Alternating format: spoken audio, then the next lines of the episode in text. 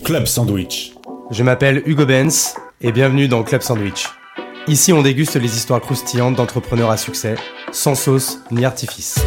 Derrière chaque grande réussite se cache une histoire, une aventure faite d'obstacles et de triomphes. Ici, on les partage sans retenue. Vous avez faim d'inspiration? C'est servi. Initialement, au début, c'était insurmontable pour nous de passer les 10 000, puis après, la barrière des 50 était dure. Après, on s'est dit 100, possible. Et en fait, à chaque fois, on passait des paliers. Et quand on a atteint les 100, on s'est dit, ok, sky is the limit en fait. On a compris le truc. Faut comprendre un truc, c'est que plus une boîte est grosse, plus elle fait des bidas, et plus elle vaut cher en multiples. On a fait une nouvelle opération. Cette fois-ci, on n'a pas vendu Splasher. On a fait un LBO, ce dont je racontais juste avant, avec un ça, il y a deux ans, du coup. il y a deux ans, qui est rentré au capital. Et on s'est valorisé sur des multiples un peu plus importants parce que le fonds, lui, il est prêt à risquer et se dire, ok, moi, mon but, c'est de sortir d'ici euh, horizon 3 4 ans, etc. Avec un multiple plus gros, on vendra peut-être un industriel, etc. Ou il y a un autre fonds qui va reprendre ma place, Donc, ils ont pris combien 2% tu dis? À peu près 30%. Je tenais vraiment à remercier le partenaire de la saison 1 de Club Sandwich. Tu le connais forcément. Il s'agit de Shine, le compte pro qui libère le potentiel de déjà plus de 100 000 entrepreneurs. L'idée, c'est de te libérer un maximum de temps pour te concentrer sur l'essentiel de ton business, grâce à une seule app qui regroupe toutes les fonctionnalités bancaires pro dont tu as besoin. C'est sans engagement et l'ouverture de compte est super rapide. Et bien entendu, je vous ai négocié une offre assez ouf avec les trois premiers mois offerts. Pour en bénéficier, il suffit juste de passer par le lien qui est en description. En gros, tu n'as rien à perdre, tout à gagner à créer ton premier compte pro sur Shine.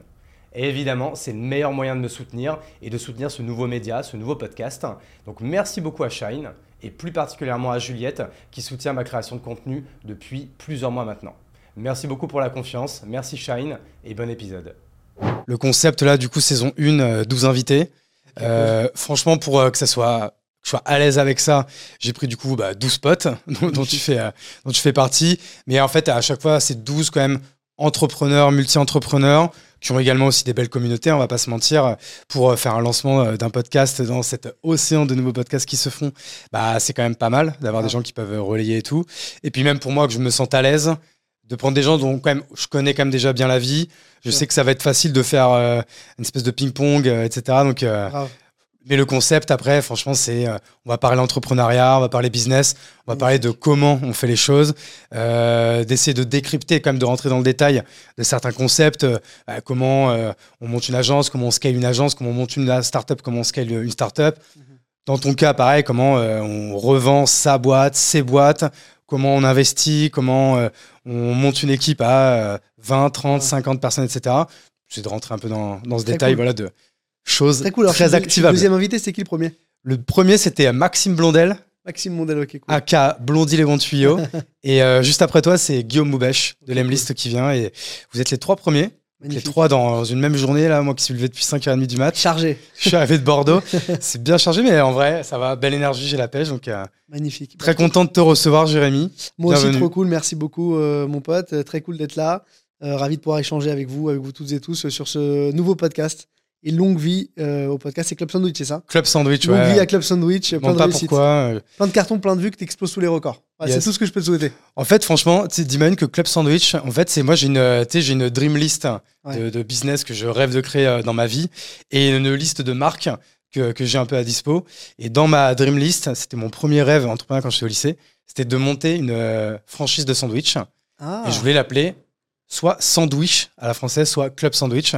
Et du coup, en fait, euh, je cherchais une marque pour le, pour podcast. Je me suis pas emmerdé, j'ai repris la marque comme ça. Je me suis dit, En plus, c'est cool, ça fait un peu tu snack content, contenu, euh, le, le, le, club sandwich entre la pause repas, je l'écoute, un peu en mode sympa. J'aime bien, j'aime bien. J'aime Tu beaucoup. vois, j'avais pas du tout prévu ça, mais pour la légende, on pourra dire que c'est ça la, c'est ça la raison, etc. C'est comme euh, le club d'entrepreneurs que j'ai monté qui s'appelle le Poney Club. Tout le monde me dit, ah, mais c'est parce que c'est des bébés licornes et tout. Je leur dis, oui, bien sûr, c'est exactement ça. Alors qu'en fait, c'est juste un nom à la con euh, qui nous avait fait marrer, quoi. Trop cool. Bon. En tout cas, bienvenue, Jérémy. Merci, Hugo. Est-ce que, bah, peut-être dans un premier temps, tu peux, pour ceux et celles, celles et ceux, pardon, qui ne te connaîtraient pas, qui puissent te connaître. Avec grand plaisir. Écoute, euh, moi je suis entrepreneur dans le digital depuis plus de 10 ans maintenant. Euh, j'ai fondé plusieurs entreprises et en particulier plusieurs agences euh, en marketing digital. La première, c'est Advisors que j'ai monté il y a quelques années, il y a plus de 10 ans maintenant, qui est une agence spécialisée en achat média. À l'époque, pure player SIA, donc Search Engine Advertising, donc euh, gestion de mots-clés Google principalement. Euh, Après, on s'est étendu sur le social. C'était ma première aventure entrepreneuriale, pas vraiment la première, mais on va, dire la première successful. Et c'était une agence. Euh, ça a super bien marché. donc, on a développé ça avec mon associé Franck pendant 5 ans. Et on l'a revendu il y a maintenant quelques années pour monter une nouvelle agence qui s'appelle Splasher. Et Splasher, c'est l'agence que je détiens toujours, je suis le fondateur, qui est une agence spécialisée en snack content vidéo. Et le snack content, c'est du contenu vidéo court, optimisé pour les réseaux sociaux et à destination des campagnes médias. Donc nous, on est vraiment spécialisé sur un métier. Tu vois, la vidéo, c'est c'est énorme. Tu peux faire de la vidéo pour de la marque employeur, de la vidéo pour, euh, pour, euh, pour du personal branding ou de, la vidéo pour de la, notoriété. Nous, on est spécialisé sur l'acquisition. Donc, on fait du snack pour les campagnes médias à destination des, campagnes d'acquisition. Vraiment le bas de funnel, la performance. Et nos clients, ce qu'ils viennent chercher chez nous, c'est du lead, des ventes, euh, des installations, vraiment de la perf. Et donc, on, construit des, des vidéos pour l'acquisition. Et ce qui est intéressant, c'est qu'on s'est lancé il y a cinq ans maintenant sur ces métiers-là, à l'époque où personne ne savait ce que c'était qu'un UGC. Nous, déjà, on commençait à en vendre, des formats face caméra, etc. Donc, on est arrivé quasiment pionnier sur le marché, avec un concurrent sur le marché français. On était deux, c'était The Source à l'époque, qui existe toujours. Et on a. Qui s'appelle euh, toujours The Source. Qui s'appelle toujours The Source, et qui est, toujours mon concurrent. Et en fait, on était les premiers à vendre du snack, UGC, euh, face caméra, des formats un peu courts, à destination des campagnes médias. Il y avait très peu d'acteurs, beaucoup d'Américains. Donc c'était un format que j'ai découvert aux US, moi, et au, UK, et que j'ai voulu démocratiser en France parce que initialement, comme je t'ai dit, je viens, je viens de la gestion de campagne média. Donc moi, je voyais mes clients qui dépensaient une grosse partie de leur budget publicitaire sur du search. Donc, sur des campagnes Google, euh, tu vois, principalement. Tu faisais du méta aussi ou pas du tout, non? J'en faisais un peu. J'en faisais un peu en social, sauf que justement, les clients n'avaient pas d'assets vidéo. Ils travaillaient beaucoup avec l'image. Et, donc, je me suis dit, c'est fou parce que le marché est en train de changer. Tu avais des nouveaux entrants qui arrivaient sur le marché. Euh, comme des boîtes comme Ornicar, qui est une startup euh, dans, dans, dans, le, passage de permis auto-école, etc. Je connais très bien. Et en fait, eux, ils sont arrivés en mode pure player vidéo. Ils arrivaient avec plein de vidéos, plein de content, social, social, social. Et je me suis dit, c'est ouf parce que ces acteurs-là, ils sont en train de bouffer des marchés. Versus mes clients, qui sont un peu à l'ancienne, qui se basent leur strat sur le search, qui font beaucoup de strat images sur, les, sur Meta, qui utilisent peu la vidéo alors que la vidéo est en train d'exploser. Donc je me suis dit, il va falloir que j'aide mes annonceurs à bifurquer sur ce marché. Il leur faut une offre. Et le problème, c'est qu'à l'époque, tu avais une vidéo, ça coûtait très cher. Pour organiser un tournage, il n'y a, pas la notion de créateur économie, ça n'existait pas. On parle encore d'influenceurs. D'accord C'est des influenceurs. Il n'y a pas des créateurs de contenu comme on a aujourd'hui. Ça n'existait pas. Il n'y avait pas TikTok. Donc c'était euh, il y a 5 ans. ça va très vite. Hein. Le marché évolue très vite. Mais du coup, les annonceurs avaient une option c'était prenez la boîte de prod, ça leur coûtait 10 000 balles, 15 000 balles, ou une agence qui leur coûtait 50, 100 000. Moi, je leur ai dit écoute, euh, je, leur, disais mes, aux annonceurs tu me donnes 20 euh, 000 euros, je te sors 20 vidéos. Donc j'arrivais déjà à rendre le contenu un peu plus scalable et leur fournir de la quantité. Et c'est comme ça que je suis arrivé avec une offre où j'ai vraiment, euh, si tu veux, attaquer le marché. Et puis donc, j'ai initié Splasher qui est, euh, qui ma boîte d'aujourd'hui. On va en reparler, on, a beaucoup grossi, on a, on a acheté d'autres boîtes, mais en tout cas, on a, on a monté sur cette offre-là de, snack où il y avait très peu de concurrence initialement.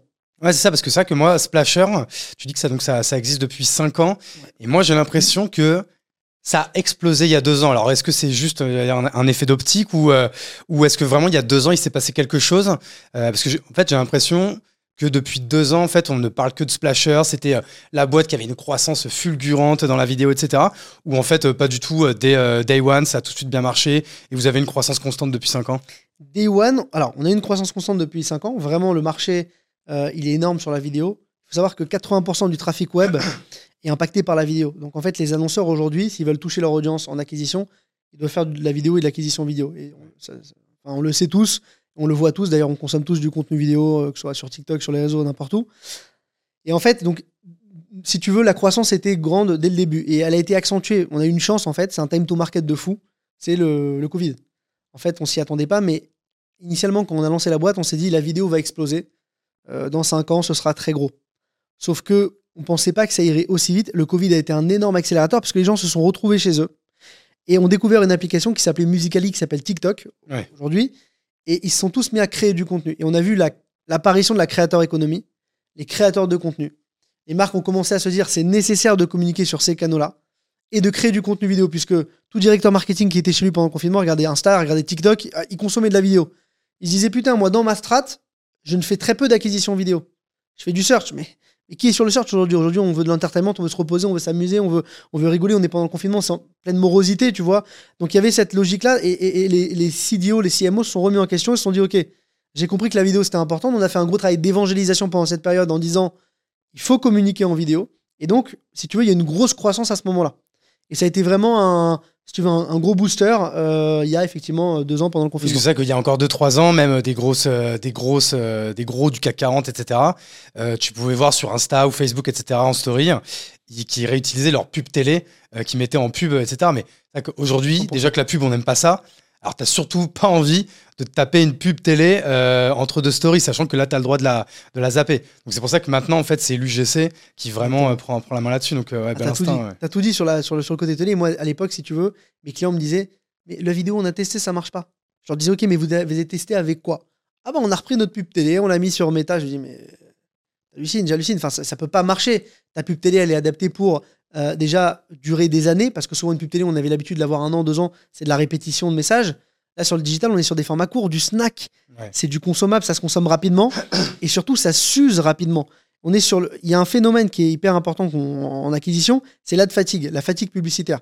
Et en organique, c'est la même chose. Il y a une fatigue de la créa. Au bout d'un moment, la créa, une fois qu'elle est visionnée, l'internaute la consomme, et puis après, il passe. Donc, si tu veux, on, est arrivé sur ce marché en disant le contenu est périssable, il faut produire beaucoup.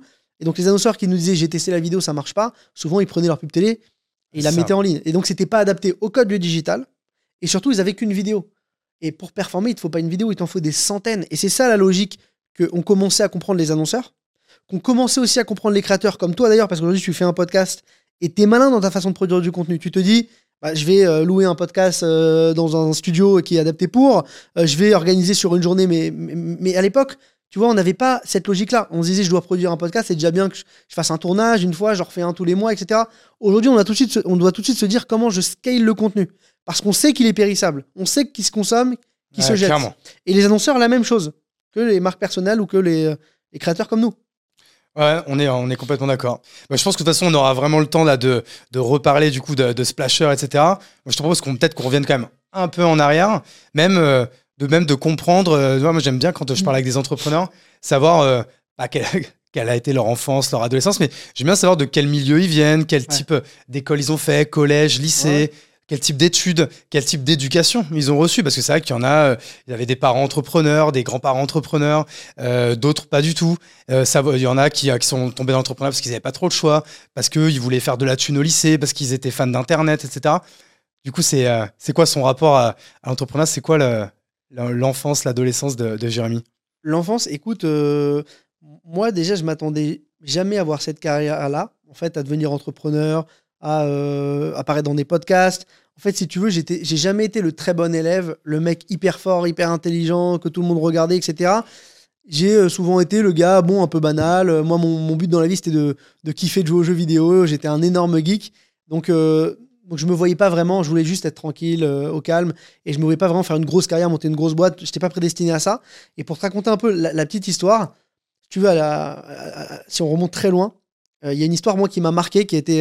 je l'ai souvent raconté, cette histoire. Euh, mais en fait, ça a été un déclic pour moi qui, m'a fait me, réveiller un peu dans mes études. C'est quand j'étais en, seconde, euh, j'étais hyper, euh, hyper nul à l'école. Pas, pas, élève perturbateur, mais pas bon élève parce que je, ça me plaisait pas les études. Et je m'étais fait virer de mon école sous contrat dans laquelle mes parents m'avaient mise. Et mon père m'avait pris des cours de soutien en maths et en physique. je me rappelle un été en première.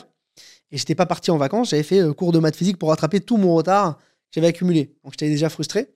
Et je me rappelle en plein mois de juillet, tu vois, mon père, il va voir le prof. Euh, et il me dit euh, voilà Jérémy est-ce que tu peux sortir euh, de la salle? J'aimerais parler au prof moi je sors tu vois et j'écoute à la porte et mon père pose une question au prof il lui dit écoute Samuel est-ce que Jérémy est suffisamment intelligent? Est-ce qu'il comprend bon s'il n'y arrive pas c'est pas grave au pire il fera un, métier manuel plombier ça gagne très bien sa vie serrurier mais est-ce qu'il comprend? Est-ce que tu penses qu'il va y arriver? Donc moi, ça m'a un peu, si tu veux me faire remettre en question, je me suis dit, ok, mon père, il pense que je peux pas y arriver ou que je suis pas assez intelligent. Je suis con au final, tu vois, que j'y arriverai pas.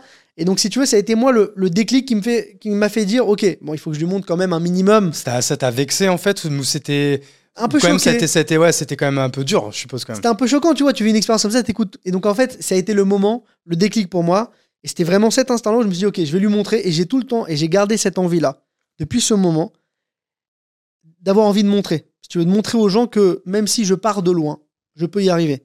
Et toute ma vie, ça a été ça, vraiment, euh, où j'ai toujours eu envie de prouver. Même encore aujourd'hui, j'ai envie de montrer que je peux y arriver, montrer que je peux faire des choses. Et en fait, je, je place toujours la barre plus haute. Tu vois, je veux montrer que je peux faire de, nouvelles choses et y arriver encore plus loin. Donc j'ai toujours cette envie-là, et c'est ça qui m'anime au quotidien. Tu vois, moi, mes parents, Ils étaient tous les deux médecins, donc pas entrepreneurs.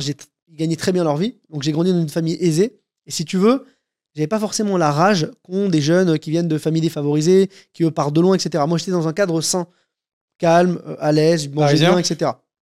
Banlieue parisienne, mais en villa, etc. Donc je vivais bien, tu vois. Et, euh, et si tu veux, le, le- le- ça, ça m'a donné cette énergie de, vouloir me battre et de, me lancer, Hum, sans avoir envie de devenir entrepreneur, mais au moins de faire des choses. Après, j'ai un peu vivoté, j'ai fait la fac euh, en me cherchant un peu. Euh, et puis j'ai essayé de monter quelques business. J'ai monté un business, un premier business euh, avec un de mes meilleurs amis, qui était une marque de joaillerie de luxe. Donc on avait 20, 20, 20 piges pendant en plein- pleine fac. Et c'était l'époque de, la création de les, toutes les plateformes de paris sportifs. Winamax, Unibet, tout ça. C'était donc c'est la mode du poker à l'époque. Et on avait lancé une marque euh, de jetons de poker, base nacre or blanc avec des diamants, qu'on vendait en bracelet ou en collier. Ah, vous êtes chauffé. hein. Ouais, alors mon Ça s'appelait comment? Ça s'appelait Méchali Joaillerie, c'est le nom de mon associé. Il s'appelait Simon Méchali.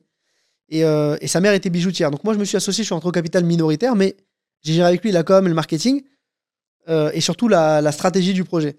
Et en fait, alors mon associé, qui est mon meilleur pote, est un génie de la vente. C'est un mec qui a 20 piges, j'allais voir des bijoutiers, il leur vendait des, des, trucs à 20 000 balles, et alors qu'il avait 20 ans, il rentrait, il vendait. Il a fait 200, 300 000 euros de chiffre d'affaires avec rien tout seul. Et, et- et- et moi, je m'occupais un peu du marketing, de la relation presse. On avait réussi à être dans l'émission carrément poker d'Estelle Denis. On avait réussi à se faire por- porter un bijou par Black M, le rappeur. Tout ça pour euh, zéro budget marketing.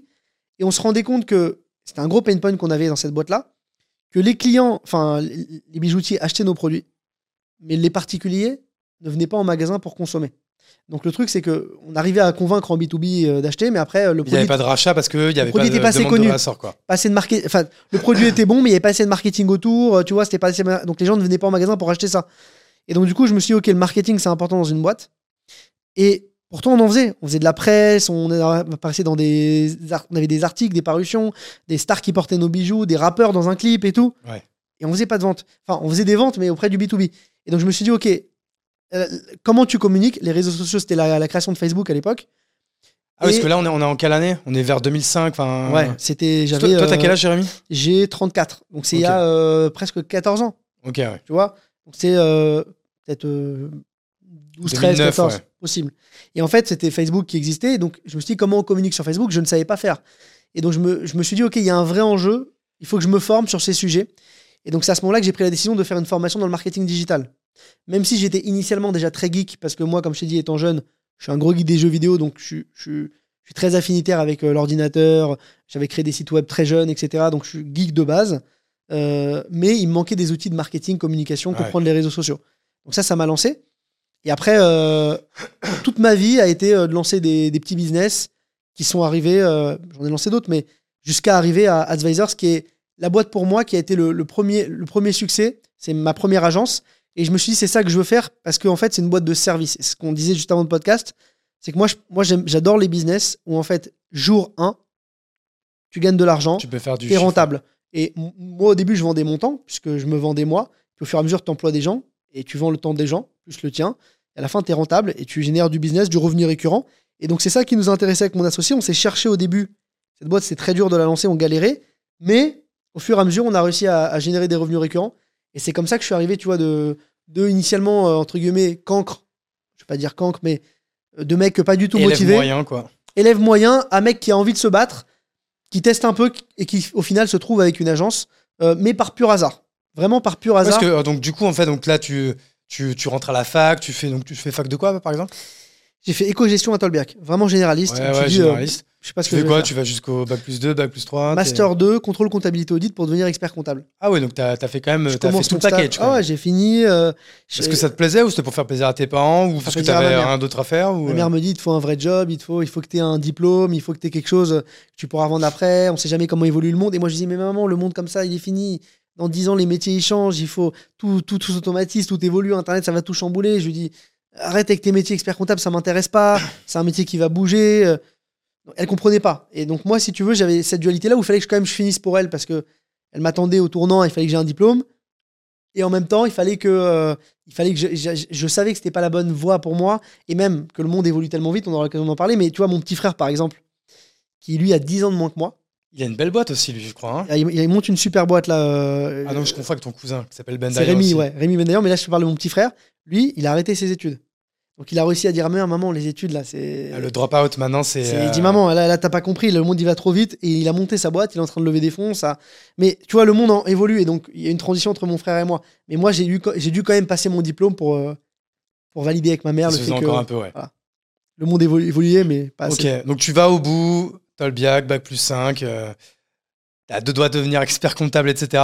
Et là, c'est quoi? C'est tout de suite à la sortie des étu- des études avec ton pote, vous euh, vous dites, il faut qu'on monte un business, donc je suppose que, comme d'hab, c'est quoi? C'est vous mettez en mode euh, micro-entreprise, euh, vous, vous êtes à deux, vous vendez directement de l'ADS à vos clients, c'est quoi un premier client, opportunité, cercle proche? Quoi. C'est quoi un peu la genèse? Comment ça naît tout ça?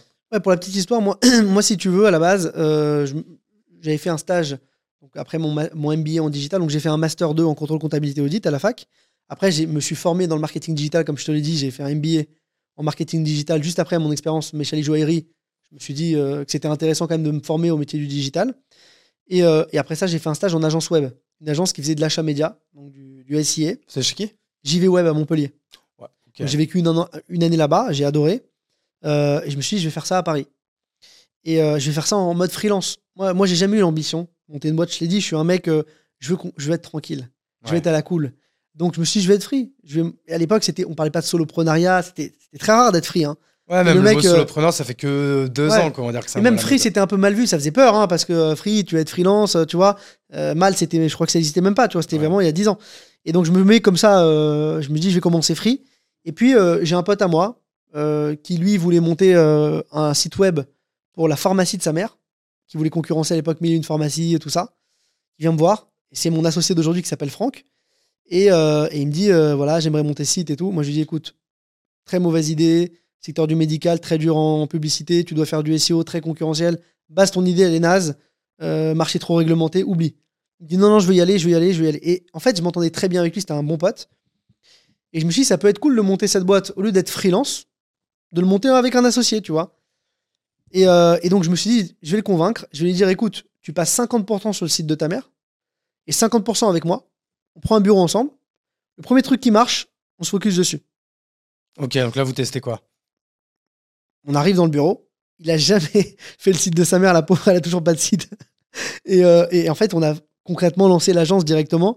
Ça a- en fait, dès le début, ça a commencé à marcher. Enfin, ça a marché, on commence à générer des revenus. Donc, lui-même, de, de son propre chef, il s'est orienté avec moi sur le développement de l'agence et on a tout de suite euh, développé l'agence ensemble. Donc, de free, on est passé à deux et on s'est dit, on va développer une agence de SIA, un peu comme ce que faisait le mec de Montpellier. Ils étaient 40, on s'est dit, on va faire ça à Paris. Et, euh, et on a lancé le business. Au début, c'était très, très dur de choper des clients. Euh, pourquoi? Parce qu'on était déjà pure player, spécialiste sur le SIA, donc un métier, l'achat média Google. qui, euh, qui existait quand même déjà depuis plus de 10 ans, enfin déjà 10 ans, quoi. Ouais, mais qui n'était pas assez démocratisé. Il y avait quand même énormément d'agences. À l'époque, je me suis renseigné, il y avait plus de 10 000 boîtes en France qui proposaient de la gestion de campagne Google. Ouais, Du c'était référencement c'était payant. énorme à l'époque. C'était énorme. Très peu d'agences sociales, parce que Facebook venait de lancer la monétisation un an avant. Oui, c'est ça. C'est tout récent. Donc en fait, on s'est pas mis sur le social, trop petit marché pour nous. Focus SIA, beaucoup de concurrence, dur à trouver de la cible, du client. Donc au début, on a, tout, on a vraiment galéré à choper du client. Euh, on s'est dit, bon, comment on chope du client? On n'a pas de réseau. Déjà, on va commencer par le réseau de nos parents. Et on a tout de suite, très rapidement, chopé nos 10 000 premiers euros. Le SMIC LinkedIn. On était deux. On a, tout de suite, on, a, on a tout de suite réussi à le choper très rapidement euh, avec nos, nos relations. Nos relations proches, les, les amis des amis, les parents, les copains, etc.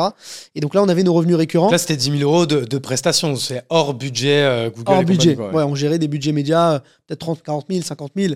Ah, c'était quand même déjà des, des beaux budgets, quoi, que vous chopez, Ouais, non, on a réussi. Bah, un ami de mon père qui avait un site e-commerce, euh, un pote, le frère d'un pote à moi qui avait une chaîne d'hôtel dans le sud, à Cannes, tu vois. Vraiment du réseau. On a été loin, mais on a tapé tout le réseau. Et comme j'étais bon parce que j'ai une bonne expérience euh, dans l'agence euh, dans laquelle j'ai bossé, qui était quand même excellente, c'est une des meilleures en France sur le SI à l'époque, qui existait depuis quasiment 10 ans déjà. Ouais. C'est une vieille agence. Euh, donc j'étais quand même expert sur le sujet. Et, euh, même avec un an de formation, j'arrivais quand même à accompagner les, les clients assez bien. Donc on a réussi à choper du client. Mais on a atteint un plateau et on s'est dit, OK, on galère maintenant.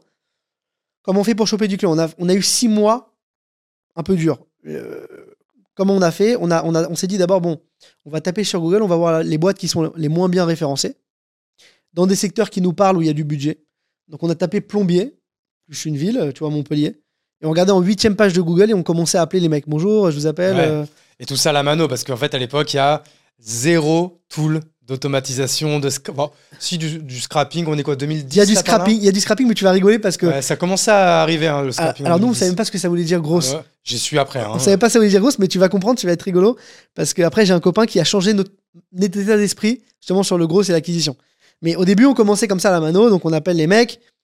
Six mois, un client signé, je m'en rappellerai toute ma vie, il s'appelle Monsieur Elbilia.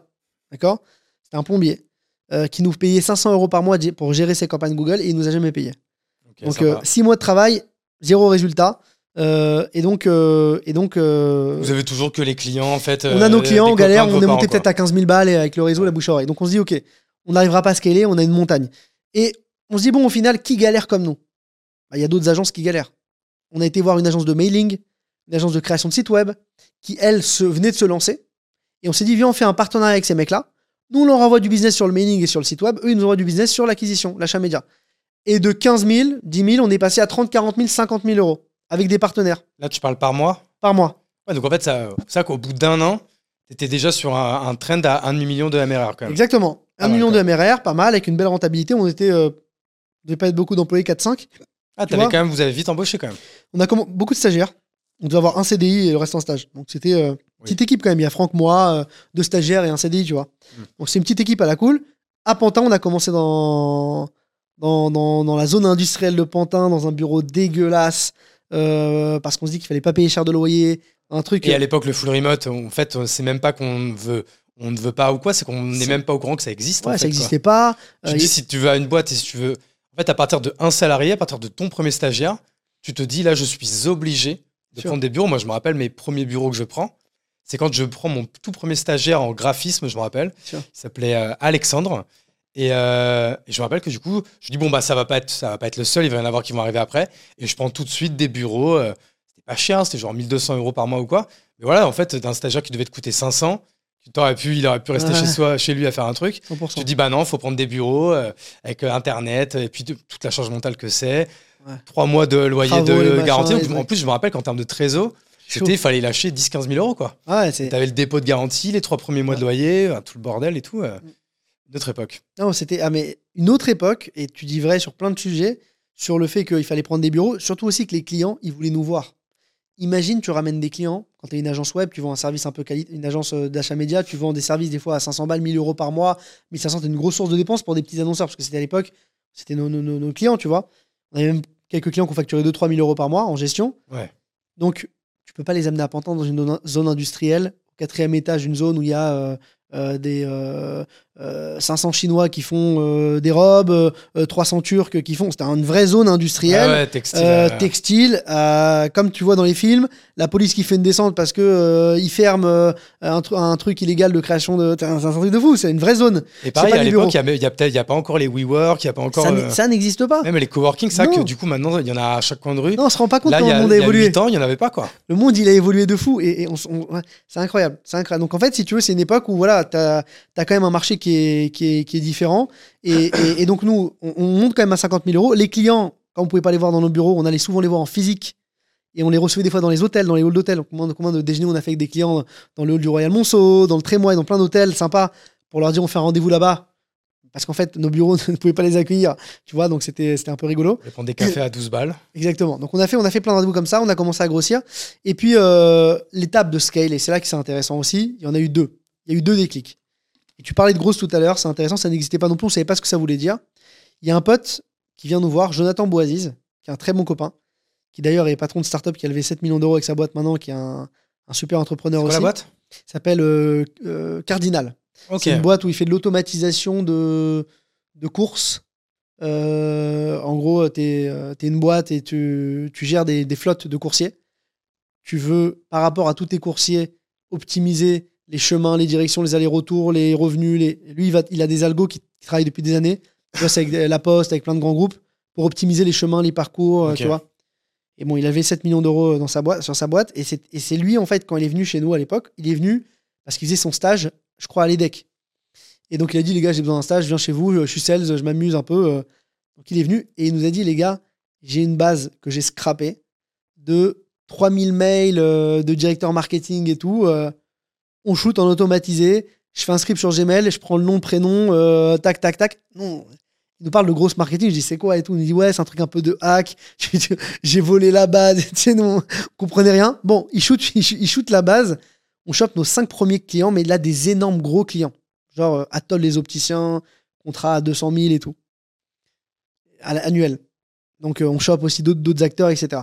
Et en fait, on se dit, OK, sans effort, sans le manuel, sans appeler tous les gens, sans. Putain, il a réussi en quelques coups à faire des rendez-vous, à signer des clients. Excellent. Donc, on se dit, OK, on va, on va, on va s'intéresser à ça. Donc, on a commencé à s'intéresser un peu à l'automatisation, à l'acquisition un peu automatisée, à LinkedIn notamment à l'époque. C'était le démarrage. Moi, je me suis commencé à m'y mettre dessus.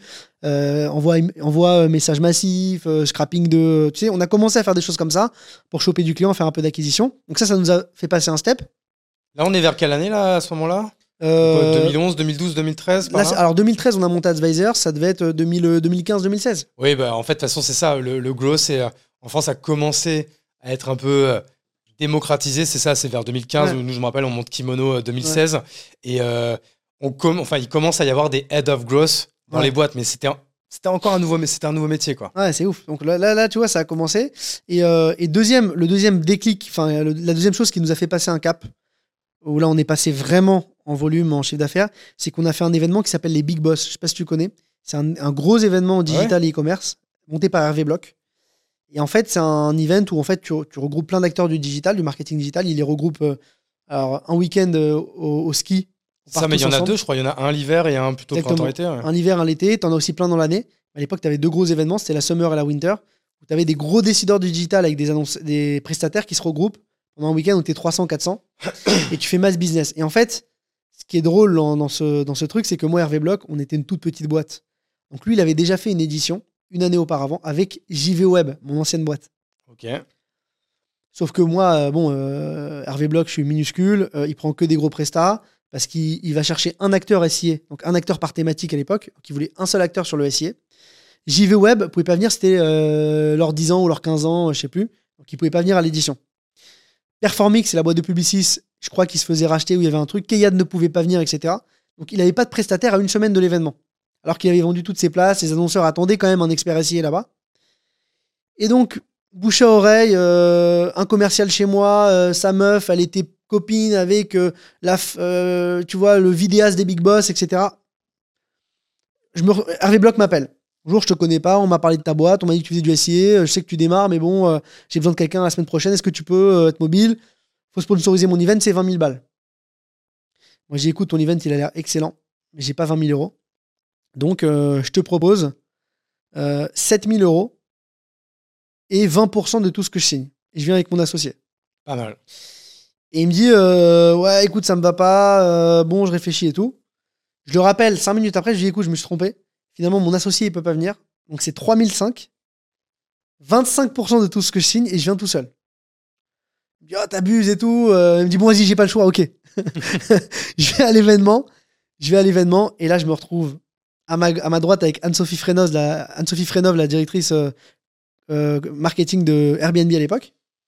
T'avais Jean-Michel Morer, le patron de Locasen, t'avais que des gros annonceurs. Et moi, j'étais le seul en SIA. T'avais 20 prestats, on était 300. Et je me suis fait un énorme réseau dans le digital d'annonceurs que j'ai même gardés, qui sont devenus des copains encore aujourd'hui. Parce que toi, tu dirais quand même que c'est un truc où t'es bon, ça, le relationnel. Le... je pense que c'est là où j'excelle le, le mieux. Tu vois, je suis pas très bon sales, même si je, suis, je, je signe. Mais je suis pas un mec ultra shark, euh, tu vois, pour signer, etc. Je signe, hein, mais, moi, mon expertise, c'est l'élevage. J'aime bien parler aux gens, j'aime bien discuter, j'aime bien euh, sourcer des opportunités, tu vois, j'aime bien aider, je suis un peu comme ça. Donc j'ai le, le contact facile avec les gens. Et, euh, donc, euh, et là-bas, en fait, j'ai cartonné. J'ai été, je crois, le meilleur prestat sur l'édition. Et j'ai signé, je crois, 7-8 annonceurs, à tel point qu'Hervé Bloch a, a- a- a gagné avec nous, au lieu de gagner euh, 20 000 euros, il a pris 200 000 euros. Et nous, on a signé euh, je crois, plus d'un million de contrats Juste sur un week-end. juste sur un week-end. Alors, ça s'est pas signé tout de suite, ça s'est signé sur un an. Parce que c'est des process longs. Mais on a signé quasiment un million d'euros. Le mec s'est dit, OK, c'est une bombe ce modèle. Donc, je pousse. Et il a commencé à nous pousser.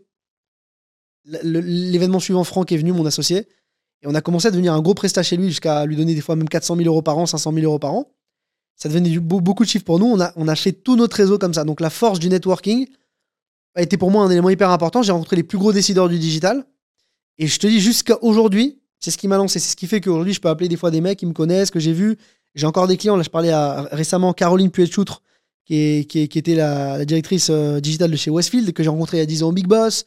Euh, Laurent Thirion, qui bosse, euh, je sais plus dans quelle boîte, mais qui était chez la compagnie du lit, etc. Donc, tous ces mecs-là, je les connais depuis 10 ans. Et tu vois, on, donc de cet événement-là. Donc, ça a été un gros booster. On est passé de 50 à 100, puis à 200, puis à 300 jusqu'à atteindre 400 000 euros, je crois. Euh, euh, l'année où on est vraiment parti, 400 000 euros mensuels, l'année où on est parti avec mon associé, on faisait à peu près 4 millions. Une fois qu'on avait revendu et qu'on a quitté la boîte, la, boîte faisait à peu près 4 euh, millions de chiffres. De chiffre d'affaires par an. Chiffre d'affaires par an. Donc 400 000 mensuels, 350, 400. Donc, donc si tu veux, initialement au début, c'était insurmontable pour nous de passer les, les, les, les, 10 000. Puis après, la barrière des 50 était dure. Après, on s'est dit 100, impossible. Et en fait, à chaque fois, on passait des paliers. Et quand on a atteint les 100, on s'est dit, OK, sky is the limit en fait. On a compris le truc. Et voilà. Après, il y a quand même des plateaux qui arrivent au bout d'un moment quand tu as une agence et quand tu atteins des limites sur un marché, tu as du churn, tu es quand même connu, tu as du mal à, passer des étapes. Donc, il y a une logique aussi de diversification. C'est ce qu'on fait avec Splasher aujourd'hui. On rachète d'autres boîtes parce que quand tu atteins une limite quand même sur le snack, à un moment donné, les gens nous connaissent. Donc, tu perds, tu gagnes et tu atteins une limite, tu as une croissance qui est moins forte ouais. qu'au début. Mais tu peux très rapidement, on en parlait avant, atteindre déjà euh, le million d'euros d'EBITDA, 2-3 millions de chiffre d'affaires, ça, se fait, euh, ça se fait rapidement. Ouais, ouais, ok, donc c'est euh, intéressant. Donc, voilà, vous faites ça, vous montez l'agence, le réseau, point essentiel du, coup de, votre stratégie. Vous l'amenez, donc, comme tu dis, à, vers les 4 millions. Je suppose 1 on, a vendu, et 2 millions d'EBITDA alors, on a vendu avant, on a vendu euh, un petit peu avant les 4. Nous, nous, nous, l'année, l'année de la vente, on faisait à peu près 3 millions euh, de chiffres. Ah bah, du coup, franchement, ça c'est hyper intéressant, je pense, pour les gens qui vont écouter, etc. même pour moi. Euh, est-ce que tu peux nous raconter comment ça s'est passé, en quelle année, cette vente donc, Un peu, voilà, un peu la genèse, le pendant, le après. Et je pense que c'est quand même assez intéressant parce que les gens en parlent, mais je trouve qu'on rentre pas assez dans le détail sur ces, sur ces logiques de cash out, d'earn out, de, de qu'est-ce qui se passe avant, comment est-ce que du coup, c'est une opportunité qui tombe toute seule ou est-ce que, mine de rien, la revente, c'est quelque chose qui se prépare à l'avance, etc. Est-ce que toi, tu peux nous donner un peu ta, stratégie et puis l'expérience que tu as eue euh, là-dessus? Bien sûr, avec plaisir. Écoute, euh, en fait, si tu veux, ça se prépare quand même à l'avance. Et nous, on a eu le bon réflexe. C'est surtout mon associé qui est excellent dans ça. C'est plutôt le financier. Et euh, initialement, en fait, on a vu un concurrent à nous qui s'est vendu une année avant nous. Une boîte qui s'appelait Adzone Wall, qui s'était vendue à Efilab. Euh, et, en fait, euh, Philippe qui s'est vendu à, je crois, euh, Solocal derrière. Et on a vendu que la boîte qui a fait le deal, une boîte de M&A. Donc une boîte de M&A, c'est un cabinet de conseil qui t'accompagne lors de ta vente. Et cette boîte qui s'est occupée s'appelait ICAP Partner. C'est une boîte qui fait du conseil en M&A, conseil en vente. Donc nous, on a contacté ce mec-là un an avant de vendre. Même deux ans quasiment avant. Et on lui dit, on a vu que tu as vendu le concurrent, comment ça marche, on veut se renseigner, comprendre comment ça fonctionne. Et lui, tout de suite, il nous a dit Ok, les gars, j'ai compris vos métriques. On faisait peut-être à l'époque 500 000 d'EBITDA. Il nous a dit Vous êtes trop petit, deux ans avant.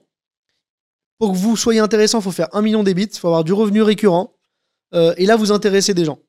Donc là, vous êtes petit, on se reparle dans un an. Donc en fait, c'est ça, si, à chaque fois on peut, on peut faire des petits, euh, euh, des petits bullet points, parenthèses, sur les choses à cocher, grosso modo, en fait, il vous dit, bon, chiffre d'affaires, limite, on, s'en fiche un petit peu là, c'est un million d'EBITDA, un, MRR, donc du récurrent. Euh, du revenu récurrent. Voilà, un, revenu récurrent quand même. X, je sais pas, il vous a dit euh, minimum 80, 100 000 euros par mois Non, il n'y a, pas de revenu minimum, il faut juste pas que ce soit décollé. Parce que pour rappeler ton EBITDA, c'est le euh, revenu, résultat net avant impôt.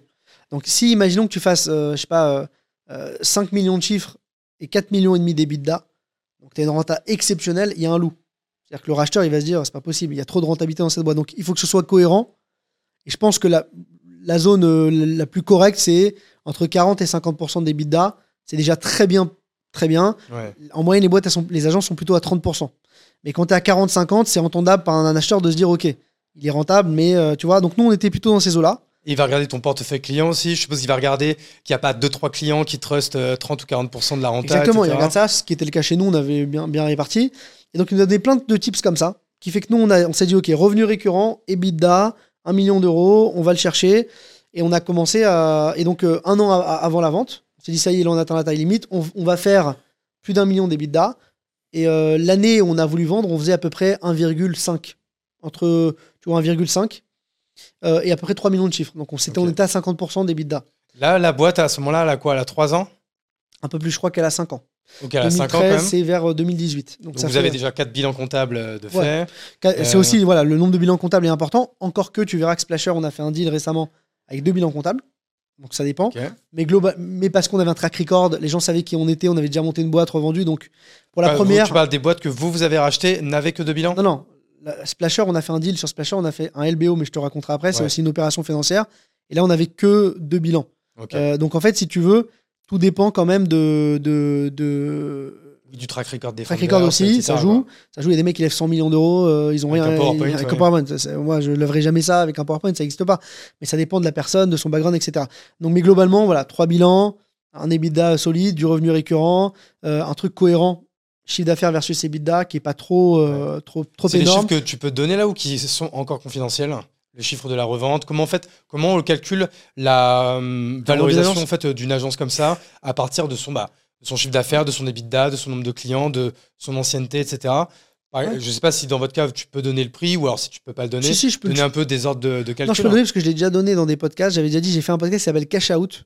Justement, j'avais parlé du cash out en Ouais, particulier. Je, je l'ai fait aussi ce podcast. Tu l'as fait? Ah oui, je sais qu'il était passé il y a pas longtemps. Avec euh, Ben Zazon, très sympa. Exactement. ouais. Euh, et donc justement, j'en ai parlé plus en détail de ça.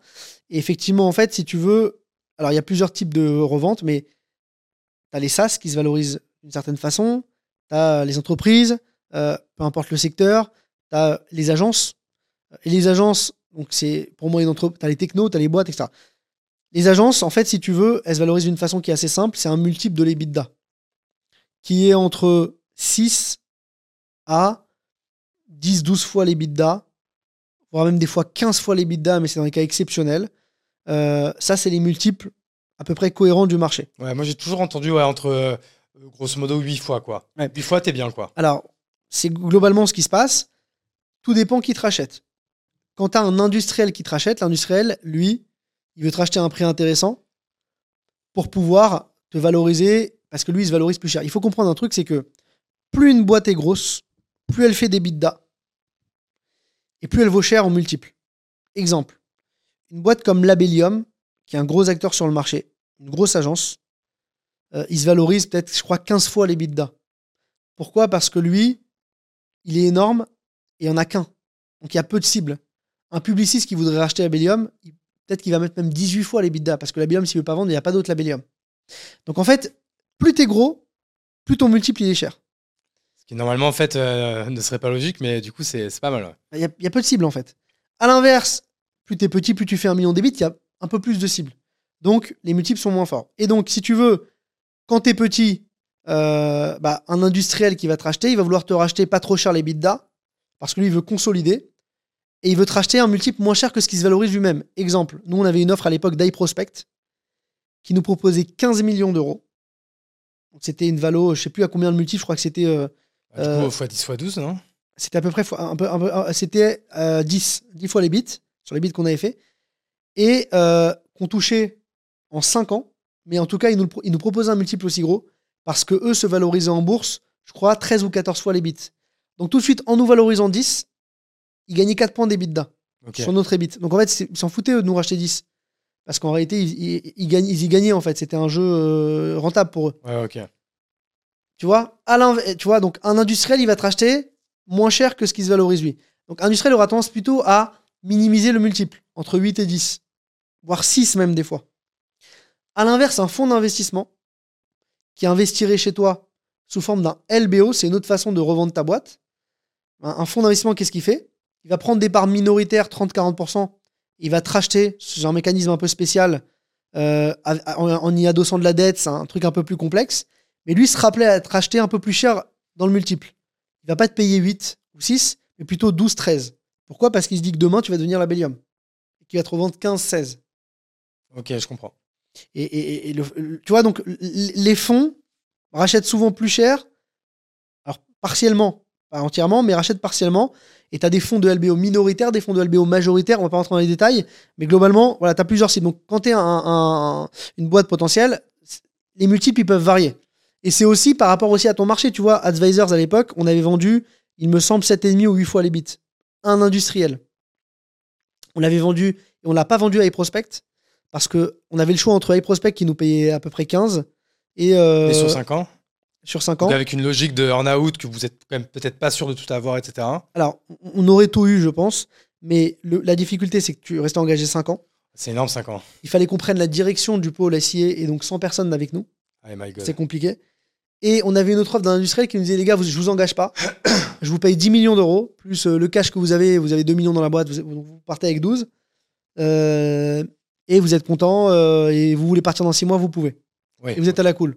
On s'est dit, bon, il y a un écart de 5 entre les deux boîtes.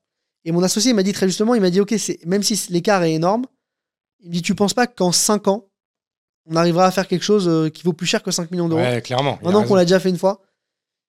Et il a eu raison parce qu'on a monté Splasher après et que, ça a marché et qu'on a, a fait un autre exit. Mais, du coup, voilà, c'est ça, c'est ça l'idée. Donc, euh, donc, quand tu vends une boîte, il y a toutes ces questions à se poser. Et nous, on s'est fait accompagner par ICAP. Donc, comme je le mec qui a vendu notre, concurrent, qui est devenu un copain, avec qui on fait toujours des deals aujourd'hui, euh, qui nous aide à racheter maintenant. Et, euh, et voilà un petit peu comment on valorise une agence. Et il faut savoir que chaque boîte a des valorisations différentes. Un SaaS, par exemple, ça se valorise complètement différemment. Un SaaS, ça peut se valoriser sans EBITDA, un multiple du chiffre d'affaires, de l'ARR, Ouais, bien sûr. de- du revenu annuel euh, récurrent. Euh, donc il faut un revenu récurrent, annuel, euh, de la croissance, euh, et ça se valorise comme ça. Tu vois, tu vas parler après Guillaume Moubèche de l'Emlist, il se valorise, même s'il il, doit être très rentable parce qu'il y a une boîte qui crache bien en EBITDA, mais euh, ces investisseurs cherchent le revenu récurrent parce que c'est comme ça qu'on valorise sa boîte. Et je pense que un- ce sera intéressant de lui poser la question, mais ah, en tout cas, moi, pour avoir investi dans, une, dans un SaaS qui s'est revendu, c'est comme ça qu'on a valorisé. C'est un multiple de, du MRR et de l'ARR. Donc, euh, donc, euh, donc, donc voilà, donc chaque boîte a ses logiques, chaque secteur a ses logiques. Il y a le secteur, par exemple, de- des crèches, des crèches, euh, les crèches, ils se valorisaient à un moment donné jusqu'à 35 fois les bidas. Parce qu'il y avait très peu de cibles, parce qu'il y avait des gros groupes qui voulaient consolider, des groupes comme Babylou, etc., qui voulaient racheter. Il y avait peu de crèches. Donc il y a des mecs qui montaient, qui venaient du M&A, qui montaient 5-6 crèches, qui les revendaient euh, 20, 30 fois, 40 fois les bits. Donc plus tu es dans un secteur où il n'y a pas de concurrence, où il y a, où il y a de la- où il y a pas de, enfin, où tu es le seul, plus ton multiple va être fort. Et, et ce qui est intéressant, c'est que quelques années après, euh, on a monté Splasher. Et en trois ans, quasiment, on n'avait pas encore tro- trois bilans, mais en trois ans, on a fait une nouvelle opération. Cette fois-ci, on n'a pas vendu Splasher. On a fait un LBO, ce dont je racontais juste avant, avec un ça, il y a deux ans, du coup. il y a deux ans, qui est rentré au capital. Et on s'est valorisé sur des multiples un peu plus importants parce que le fonds, lui, il est prêt à risquer de se dire Ok, moi, mon but, c'est de sortir d'ici, horizon 3, 4 ans, etc. Avec un multiple plus gros, on vendra peut-être un industriel, etc. Ou il y a un autre fonds qui va reprendre ma place, Donc ils ont pris combien 2%, tu dis? À peu près 30%. Et donc là, en fait, pour vous, en fait, c'est ils vous rachètent donc à vous. Donc là, vous, euh, c'est euh, cash out de 30% direct, quoi. Exactement. Et alors, euh, T'es reparti avec Splasher avec le même associé qu'à toujours, la première toujours, boîte en fait, Splasher, on est monté et on a, on, a, on, a, on a eu un autre associé qui s'appelle Michael, qui est un associé qui est réalisateur, parce qu'on avait besoin d'une expertise euh, technique euh, réelle. Donc, on, on était trois associés à la création. Et aujourd'hui, on a, on a plusieurs associés, on est euh, presque une dizaine, parce qu'en fait, on a justement eu une logique de se dire on atteint un plateau euh, sur nos métiers historiques qui est le snack, parce qu'on est quand même connu, on est gros, on a une croissance qui est bonne, mais qui est un des limites. Comment on fait pour continuer de croître Et donc, on a commencé à se dire il faut racheter d'autres boîtes et intégrer des nouveaux métiers. Et c'est ce qu'on a commencé à faire chez Splasher. Il nous fallait un partenaire financier qui soit intéressant. Donc, le fonds est très intéressant parce qu'il nous amène la légitimité du cash, des banques, etc. pour pouvoir financer des rachats. Et vous, il vous a complètement dérisqué, du coup, en vous Et nous, on s'est dérisqué parce qu'on a fait un cash out. Lui, il est content parce qu'il est intégré au capital et il se dit que demain, bah, euh, il va faire un retour sur investissement euh, intéressant. Ouais. Ça, ça m'intéresse du coup de faire aussi une parenthèse là-dessus. Alors, je, je suppose que quand vous revendez euh, votre première boîte avec Franck, du coup, c'est quoi? Vous aviez peut-être une holding commune ou un truc comme ça, donc tout le cash arrive sur cette holding? Exactement, exactement. Et euh, du coup, là, comment ça se passe? Vous Vous en réinvestissez une, euh, une partie, vous en récupérez comme une partie pour vous mettre à l'abri, peut-être, je sais Ouais. pas, pour euh, acheter un appart, une maison, kiffer, faire kiffer la famille, mettre la madrée à, à l'abri, enfin ce genre de choses. Comment, euh, comment en fait, quand- parce qu'à ce moment-là, tu changes quand même de paradigme. Toi, ça, qu'est-ce que ça a changé dans ta vie Comment, qu'est-ce que tu fais à ce moment-là? Écoute, moi, si tu veux, comme je te l'ai dit, initialement, je m'attendais jamais à avoir une telle somme. Je m'attendais, j'étais pas ambitieux comme ça et je savais pas que ça allait me tomber dessus. Et tu me regardes, j'ai pas de Rolex au poignet, je roule en smart euh, et toute pourrie depuis 5 ans. Euh, je m'habille en Zara, euh, en Zara. Franchement, Et en Nike. on aime bien. hein, Tu vois, je, je suis à la cool et ça a pas changé ma vie au niveau matériel. Je m'envoie pas en l'air sur des vêtements. Je en fait, je suis pas comme ça. de façon, Je suis pas porté sur le matériel. Peut-être plus sur les expériences, non? Sur l'expérience, sur les voyages, je fais Ouais. des kiffs, euh, tu vois, sur, euh, sur, sur, sur ma façon de vivre. Euh, c'est peut-être c'est peut-être con ce que je vais dire, mais moi, je suis un mec, j'adore le service. Je kiffe le service. Je vais pas m'acheter de belle montre, je vais pas rouler en Ferrari. Par contre, tu peux me trouver euh, en, en- en première classe dans un avion parce que j'adore ça et parce que ça, tu vois, c'est l'expérience que je kiffe, tu vois. Ouais, non, je. Ça, je kiffe ce genre de, de truc-là. Donc, ça a changé ma vie à ce niveau-là. J'ai pas non plus flambé. J'ai été intelligent. J'ai acheté ma maison, un appartement dans lequel je vis maintenant. Euh, et j'ai fait un peu d'investissement immobilier. Avec mon associé Franck, on a fait aussi quelques investissements start-up, dont un qui a très bien marché. On a investi dans une boîte qui s'appelle Casper, J'ai entendu parler. qu'on a presque cofondé parce qu'en fait, euh, c'est moi qui ai trouvé le nom. C'est le Casper Splasher. Ça te parle? C'est donc, euh, tu vois, c'est le petit fantôme. Et Casper, en fait, c'est le cousin de mon associé. Casper, on est d'accord, c'est le SaaS qui te permet de scraper les numéros? Trouver le mail, numéro de n'importe qui. Ouais. Et on a, on a presque cofondé parce qu'initialement, euh, Alan il était seul dans sa boîte, on l'a aidé au démarrage, etc. Et, euh, et, on, et on a fait un petit cash out aussi dessus qui était, qui était cool. Donc ça, c'était euh, une super C'est expérience. Casper, c'est quoi en fait Vous arrivez, vous arrivez, euh, ouais, vous arrivez pas en mode business angel, c'est-à-dire que vous mettez des ronds, vous mettez du jus de cerveau. Je suppose que vous avez pris une part euh, substantielle. En, en fait, direct. il- en fait, c'était drôle. Si, si on peut raconter sur de Casper, c'est sympa. C'est qu'initialement, on a investi longtemps avant dans une boîte qui s'appelait Short Touch, qui était une autre boîte. Deux associés, donc Alan et Antonella, qui avaient monté Short Touch. C'était un autre, un autre produit. En gros, le concept, c'était de. Pardon. Mettre un en- peut-être. Non, ça va, t'inquiète. c'est de mettre en relation. En fait, ils, ils avaient un concept initial, c'était à cinq poignées de main, tu peux rencontrer n'importe quelle personne dans le monde. C'est clair. Et donc, eux, ils avaient un produit qui analysait les interactions sociales entre les gens et qui te disait tu veux contacter Macron, tu passes par lui ou lui. Et t'as Macron. Ou tu veux contacter le CEO de telle boîte, tu passes par lui et lui. En prenant les data LinkedIn, les data sociales Facebook et les data mail. Bref. Ils ont été incubés par vente privée, ils voulaient intégrer leur graphe social dans vente privée pour analyser les data de vente privée. Ça n'a jamais marché, c'était très dur. Et puis, on avait investi dans cette boîte. On avait quelques pourcentages, mais substantiels. Enfin, non substantiels, c'était tout petit. Euh, la boîte n'a pas marché, elle dépose, et Alan me dit écoute, Jérém, j'ai un produit euh, que j'ai monté à côté. Euh, je peux trouver le mail de n'importe qui, c'est un peu sur le concept de Lusha, une boîte israélienne qui faisait ça. Moi, je suis français, j'ai des datas françaises hyper quali, euh, j'arrive à les scraper, à être intelligent, etc. Il me le truc, je dis putain, ton produit il est smart. C'était quoi une extension directe?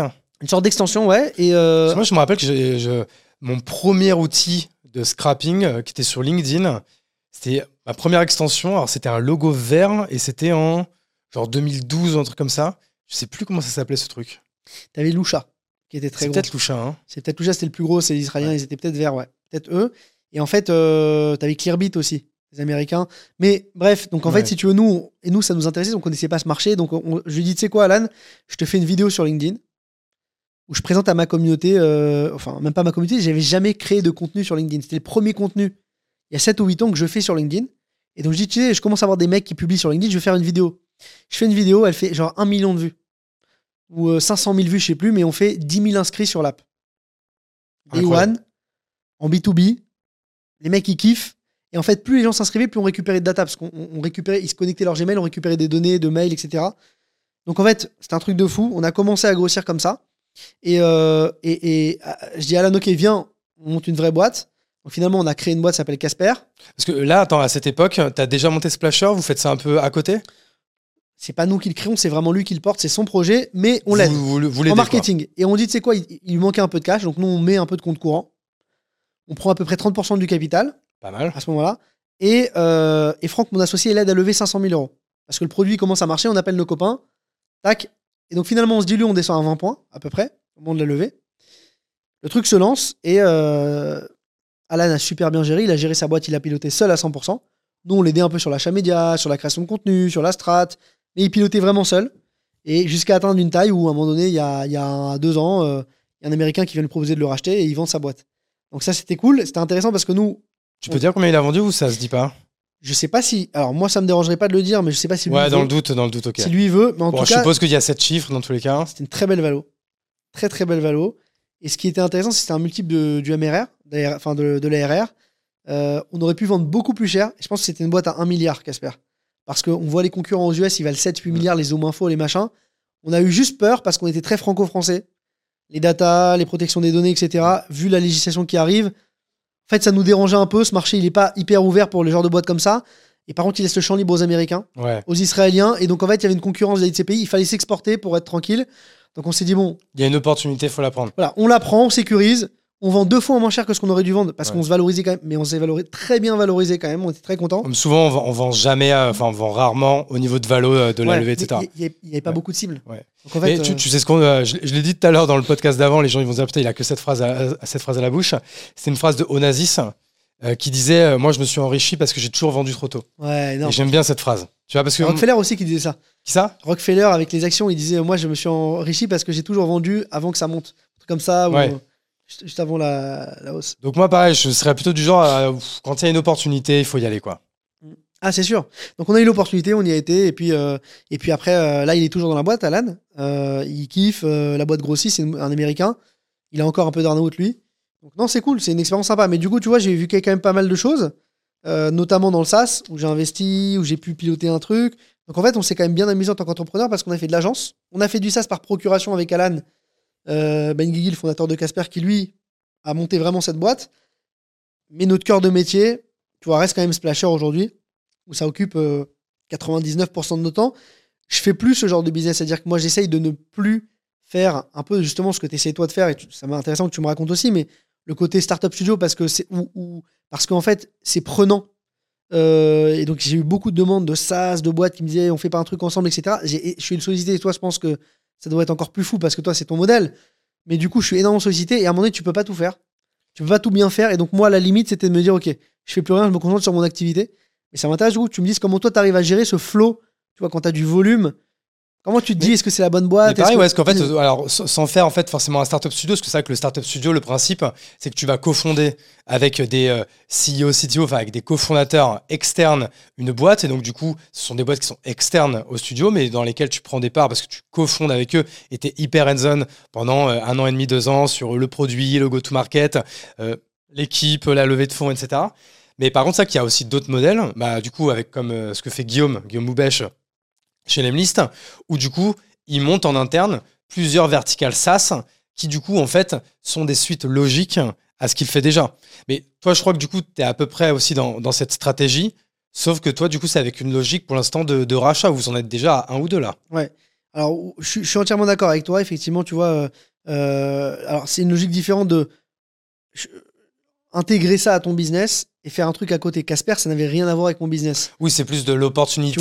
Et en plus, c'était quelqu'un qui était proche, etc. Ça, peut-être que tu l'aurais pas fait si ça n'avait pas été euh, le cousin de l'associé, etc. Exactement. Mais demain, un mec qui me propose un business de monter, euh, je sais pas, 50 euh, Pokéballs dans Paris et en Europe, même si le projet est hyper intéressant, même si le mec qui vient de chez Pokawa, même si c'est très smart, je le ferai pas parce que j'ai pas le temps et que je sais que je vais, je vais perdre du temps sur ce qui me ramène le plus d'argent ces dernières années, c'est mon business, mon propre business. Donc j'ai essayé de me de plus me défocus ce qui est très dur pour un entrepreneur. Ce qui est très dur quand on a le FOMO. Hein. Surtout quand tu as des mecs qui t'appellent, etc. Donc c'est très, très compliqué. Et, et, euh, et, tu disais aussi une chose. Alors, nous, on a, on a racheté des boîtes. Mais on a racheté des boîtes et on s'est diversifié, mais c'est pas volontaire. C'est subi. C'est subi. Et initialement, tu me dis, Jérémy, tu fais que du snack vidéo pour les campagnes médias. Je ne veux faire que ça. C'est moins prise de tête, c'est plus scalable. J'ai un métier, je suis tranquille. En fait, on n'a pas eu le choix parce que le monde aujourd'hui évolue tellement vite tu es tellement concurrencé sur ton marché rapidement, il y a tellement moins de barrières à l'entrée qu'avant. Euh, l'acquisition, elle va tellement vite, il y a tellement de nouveautés que tu peux être très vite has-been. Et donc, si on était resté que sur le snack, sur des vidéos de comédiens, et on n'avait pas bifurqué après le confinement sur des vidéos de créateurs de contenu, je pense que déjà on aurait pris cher. Oui, c'est ça, parce que c'est qu'aujourd'hui, c'est. Tu vois, bah, même nous, euh, dans le studio, euh, je te t'en avais parlé, nous, on a monté, on a cofondé du coup Chaser. Chaser, Chaser.io. Donc, nous, pour le coup, nous, on se, on se dit pas des, des euh, on crée pas des, des, snack content, on crée vraiment des, des, des UGC. On est vraiment full UGC avec du coup un positionnement, c'est qu'on a un pool de créateurs qui sont pas des influenceurs, mais qui ont le, qui ont du talent. C'est pour ça qu'on dit vraiment créateurs de contenu. Et en fait, on les choisit, on les forme, on les, euh, on les chouchoute, c'est une vraie communauté. Et en fait, on leur dit, nous, restez dans notre pool, et en fait, on va vous amener du business de par nos clients, et vous allez gagner. Euh, en plus tous les mois 200, 300, 500, 1000, 1500, 2000. Nous, la, créatrice euh, qui fait le plus de, de, blé chez nous, et on n'a même pas un an encore, elle, a fait plus de 3000 euros le, mois dernier, tu vois, parce qu'elle est excellente et que du coup, elle prend aussi des, des, campagnes en, conséquence. Mais tu vois, pour revenir à ce que tu disais, c'est que ça, quand euh, moi je vous ai vraiment connu il y a deux ans et demi, grosso modo, bah, c'est clair que c'était un petit peu révolutionnaire ce que vous faisiez, parce que vous étiez vraiment les seuls à avoir eu le pif d'aller vraiment à 100% là-dessus. Et moi, j'étais assez impressionné en fait de, de comprendre comment vous arriviez à être rentable avec cette logique de dire, putain, vous avez des campagnes, il y a des tournages, il faut prendre des comédiens, des monteurs. Alors que nous, c'est vrai que c'est plus simple ce qu'on fait aujourd'hui. C'est les créateurs à qui on met par contre qu'on forme, on leur fait tout le brief, on crée la DA, etc. Et après, ils ont juste à exécuter. On a juste une étape euh, montage. Et après, on peut livrer euh, le, contenu à, nos, à nos clients. C'est-à-dire qu'on était sur un métier qui est quand même pas scalable, le tournage. On révolutionnait le tournage classique. Et en fait, on a il a fallu qu'on bifurque. Tu vois, l'offre créateur dont tu parles UGC, moi, j'ai pas monté d'offre UGC à proprement parler, mais j'ai monté une offre créateur. C'est-à-dire que j'ai des clients qui viennent me voir, qui veulent des créas, mais qui veulent pas tourner. je leur propose des offres avec des créateurs de contenu comme toi. Et j'essaie de faire un offre où j'écris le scénario, je fais le casting des créateurs, les créateurs tournent et je fais la post-prod. Donc je le fais aussi. Je ne le fais pas sous la même offre en mode ça, c'est un peu plus scalable, etc. On demand, un peu comme vous faites. J'essaie de le faire un peu sur le modèle agence pour contrebalancer avec mon offre acting. Mais du coup, j'ai été obligé de bifurquer. J'ai obligé de faire ça. Pourquoi? Parce qu'il y a des acteurs justement comme toi ou d'autres ouais, qui s'étaient lancés. et là, il y en a plein. Euh, qui arrivaient. Et, donc, moi, même si je faisais ça il y a longtemps, les annonceurs, ils ont plus de choix. Donc, à un moment donné, si je bifurque pas, si je rachète pas de, de boîte, je meurs. Sachant que vous, vous avez aussi un positionnement qui est ultra premium dans votre service, dans votre image et dans votre pricing. Donc, du coup, forcément, euh, il y a beaucoup de gens qui arrivent. Il y a des casseurs de prix qui arrivent, etc. Même sur l'offre créateur, tu vois, nous, nous par exemple, tu vois un, format créateur qu'on fait type UGC, même si on l'appelle pas UGC parce que UGC, c'est vraiment pour moi un demand, tu, tu commandes le truc et tout. Nous, c'est deux types comme ça. On va le vendre minimum 750 euh, euros. Donc, ça reste beaucoup plus cher que ce que tu peux trouver sur une plateforme comme la tienne ou comme d'autres, où des fois tu trouves 200 euros. on, va, on, va, être plus cher que ça, mais. Euh. D'accord, mais tu vois, des fois on peut arriver, tu vois, sur des. Donc en fait, il y a des mecs même, alors peut-être pas vous, mais tu as des mecs, euh, des, des, boîtes, elles te vendent des fois 200 euros la créa. Donc si tu veux un. Non, mais. Et ça reste quali. Il y a des fois des trucs très quali. Donc ce que je veux te dire, c'est que à un moment donné, il, nous a, il a fallu qu'on fasse un truc, un choix en se disant, OK, comment, dans ce marché-là, on va bifurquer, comment on va changer notre offre et comment on va s'adapter. Et en fait, malheureusement, c'est subi je t'ai dit qu'on essaie de pas se défocus depuis le début. C'est le marché qui fait qu'on est obligé d'y aller. Et de, et de la même manière, on est obligé d'évoluer. On a racheté une agence média. Pour te faire l'historique, on a racheté une première agence qui s'appelle Sparkle pendant le confinement, qui est une agence TikTok. C'est pas TikTok. Qui travaille avec des créateurs de contenu. Donc on fait de la gestion de chaîne TikTok et de la création pour de l'ADS avec des créateurs. Même si c'est pas notre cœur de business, la création euh, créateur, mais on en fait. Parce qu'il y a eu TikTok et il y a eu ces révolutions-là. Et à chaque fois, dans le cas de Sparkle, c'était quelle taille de boîte c'est euh, Sparkle, Sparkle c'était tout petit, c'est le démarrage. Ils étaient deux, on les a intégrés, on a fusionné, on leur a donné des parts. Ça, c'était facile. Par contre, les deux autres boîtes, c'est plus dur. Là, après, on est obligé de racheter Blinked. Pourquoi Blinked? Blinked, c'est une agence d'achat média. Parce que quand on s'est lancé il y a 5 ans, dans Snack, les agences médias, elles faisaient pas de la créa. Parce que pour elles, média et créa, c'était pas lié. Il y avait un peu de lien. Mais quand TikTok a commencé à dire 80% du ROI d'une campagne dépend de la créa, quand Meta a dit 50-60% dépend de la créa, ce qu'ils ont fait, ils ont dit putain, mais il faut que je fasse de la créa. C'est pour ça que toutes les agences d'ads internalisent la créa maintenant. En fait. Kodak notamment était le premier à le faire, et lui a direct fait média créa.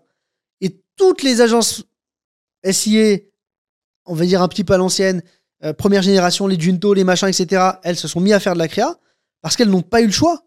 Elles n'ont pas eu le choix que d'y aller parce qu'à un moment donné, média créa, c'est trop indissociable tu veux de la perf, il faut te faire, des créas vidéo.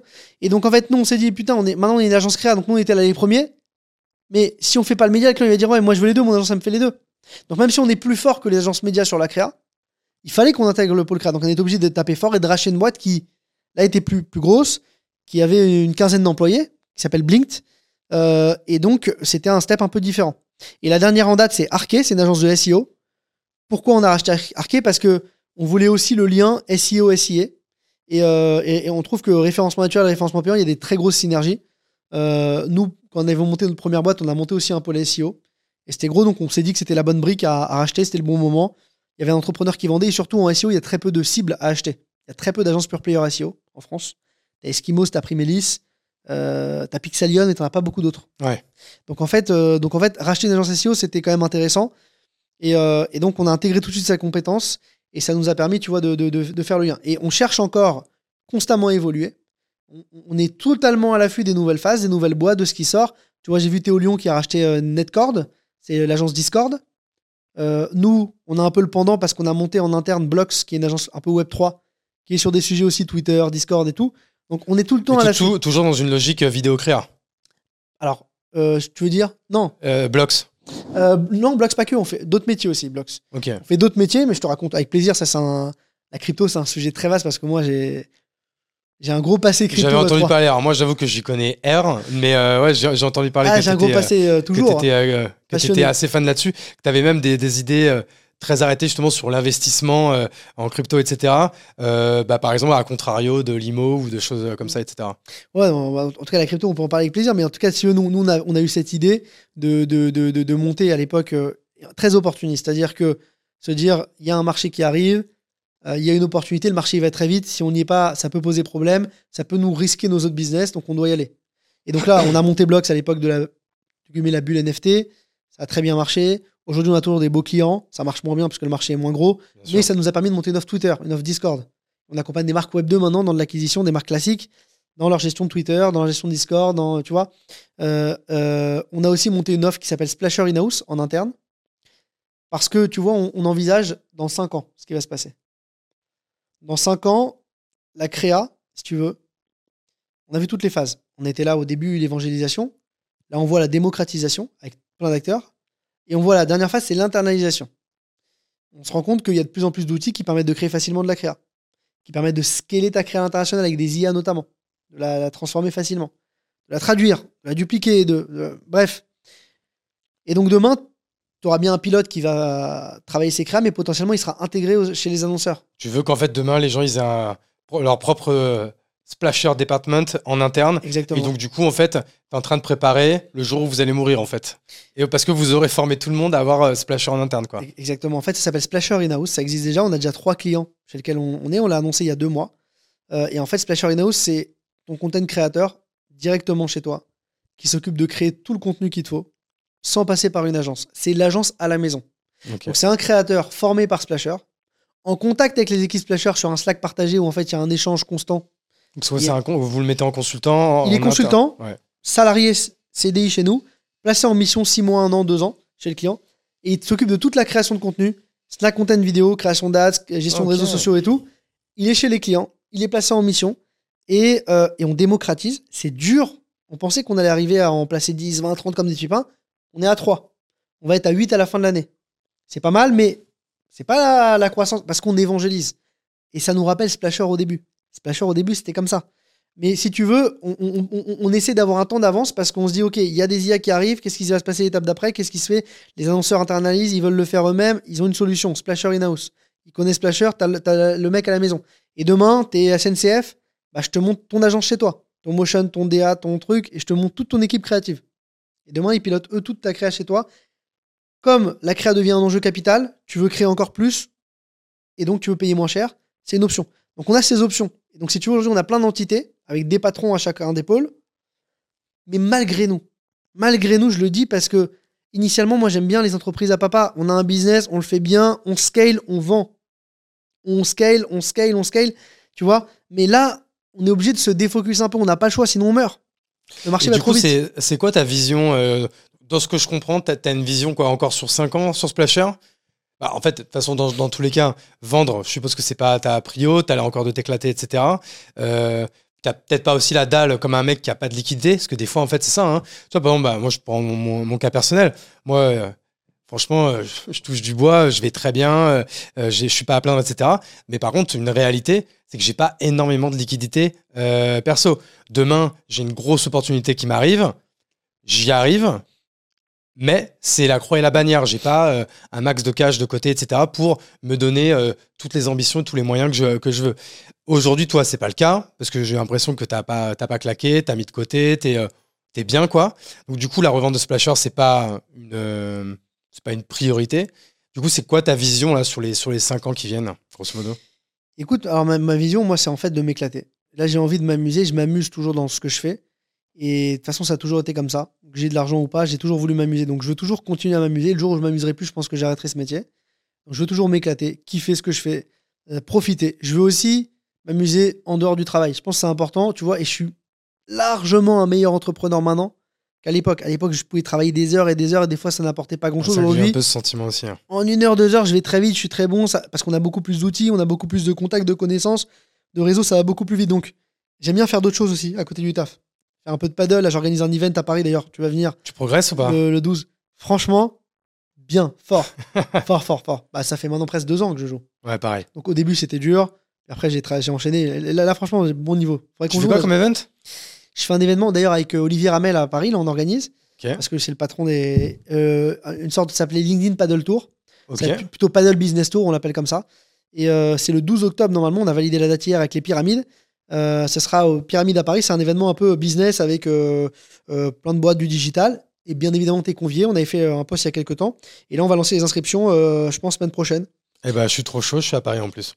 Magnifique. Bah voilà, le 12, c'est toute la journée jeudi. Ça va commencer le matin. C'est quoi C'est une sorte de tournoi?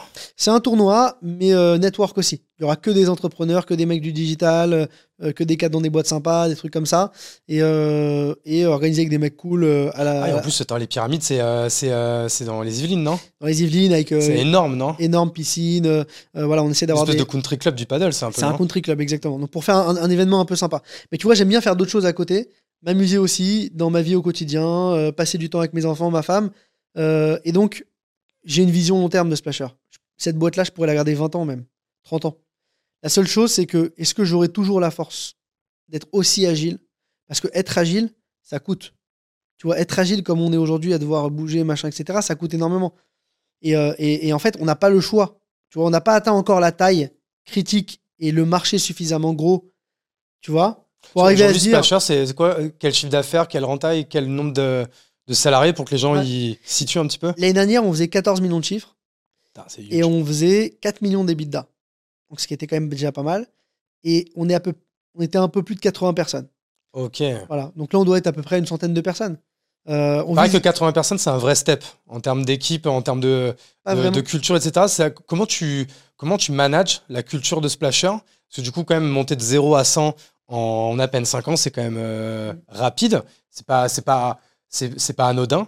Comment tu fais euh, pour, euh, pour cultiver la, la culture chez Splasher? Je sais pas, est-ce qu'il y a un gros turnover? Quel système tu as mis en place? Est-ce qu'il y a beaucoup de routines, beaucoup de coutumes, beaucoup d'off-site C'est quoi C'est comment chez vous? Nous, c'est pas vraiment difficile de gérer autant de personnes pour la simple et bonne raison que tu as, plusieurs boîtes. Ouais. Chaque boîte a une vingtaine de personnes. Donc ça va relativement vite, tu vois. C'est plein de petites cultures. C'est des petites cultures, c'est des petites boîtes et souvent tu as un patron de- dans chacune des boîtes. On est tous dans les mêmes bureaux. Donc il y a une culture de groupe quand même. On essaye d'avoir une culture de groupe parce qu'on a les bureaux communs, parce qu'on organise des événements sympas. On fait une fête de, assez stylée une fois par trimestre avec toutes les équipes et tout. On est tous dans les mêmes bureaux, on parle au quotidien, on essaie de faire des points agences par trimestre, etc. pour partager la vision et tout. Euh, on n'a pas pu faire encore de, de séminaires cool, mais ça va arriver. Donc tu vois, on essaie, là on prend des nouveaux bureaux, on- tu vois, on crée des events et tout. Donc il y a des choses qui se font en commun. Néanmoins, ça reste quand même cool parce que chaque patron de boîte a sa façon et sa culture de gérer sa boîte. Pour donner un exemple, Blinked, ils ont deux jours de télétravail. Sparkle en a un et Splasher en a deux. Sauf que Blinked, c'est malléable. Tu peux le prendre quand tu veux dans la semaine. Splasher, c'est que le jeudi et le vendredi. Et Sparkle, c'est que le vendredi. Donc chaque boîte a déjà la façon de gérer son télétravail différemment parce que tu as un patron différent de pôle. On est tous associés dans une boîte commune, c'est Splasher.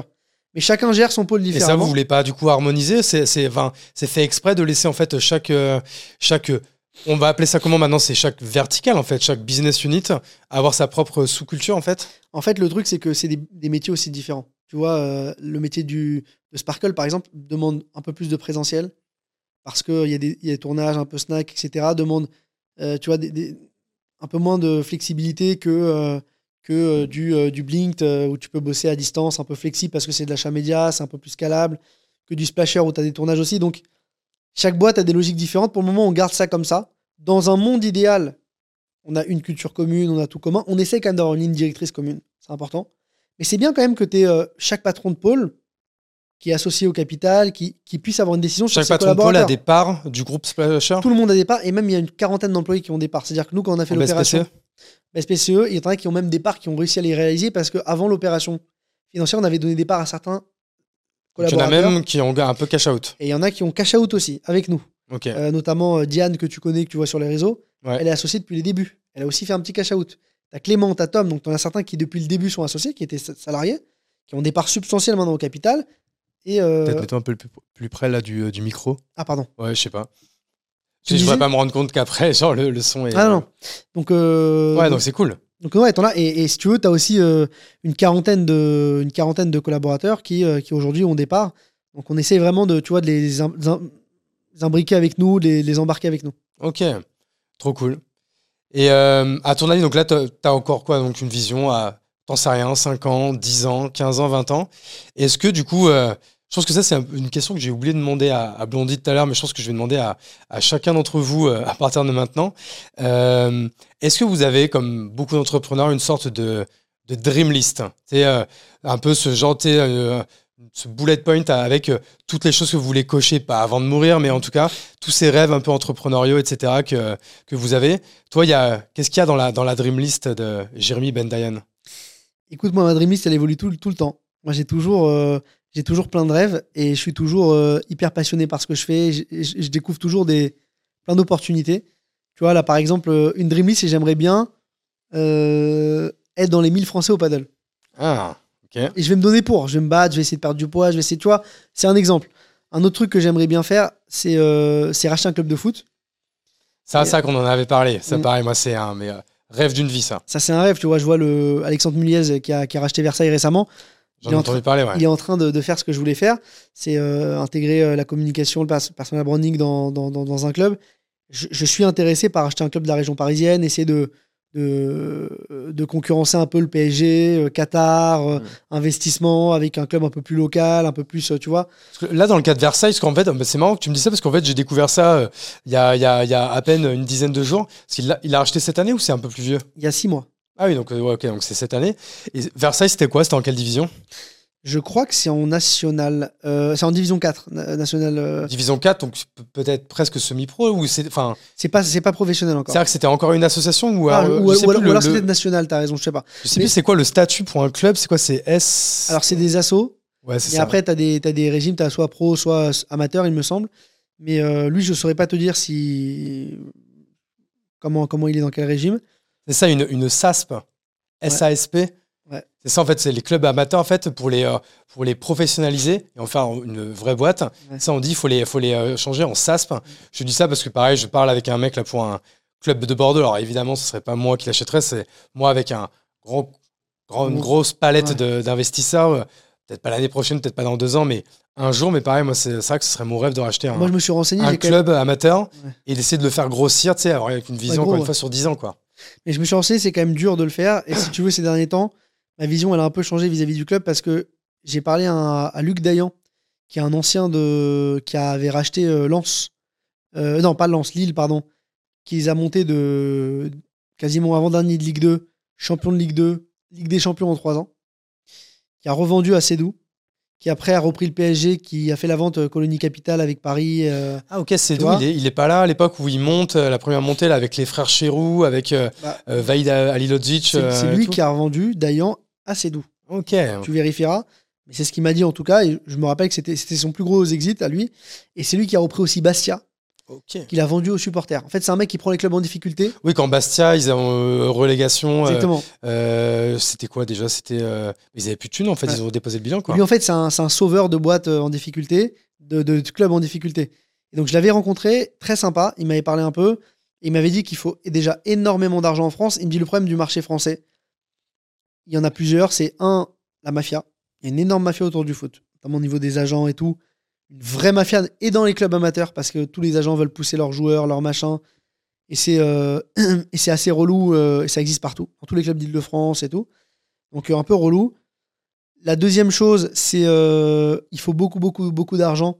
Et quand tu achètes un club, tu n'achètes pas le foncier. Alors qu'en en Angleterre, même les clubs de Division 4 valent très cher parce qu'en fait, tu achètes le stade avec. Et le stade, il est dans Londres ou dans une ville connue.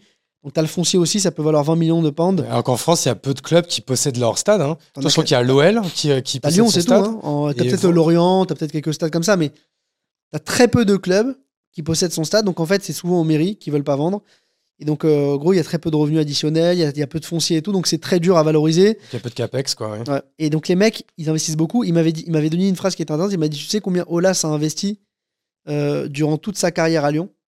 Il m'a dit 220 millions d'euros de sa poche, de sa fortune personnelle. Alors, il les a sûrement récupéré dans la vente, mais il a investi 220 millions d'euros.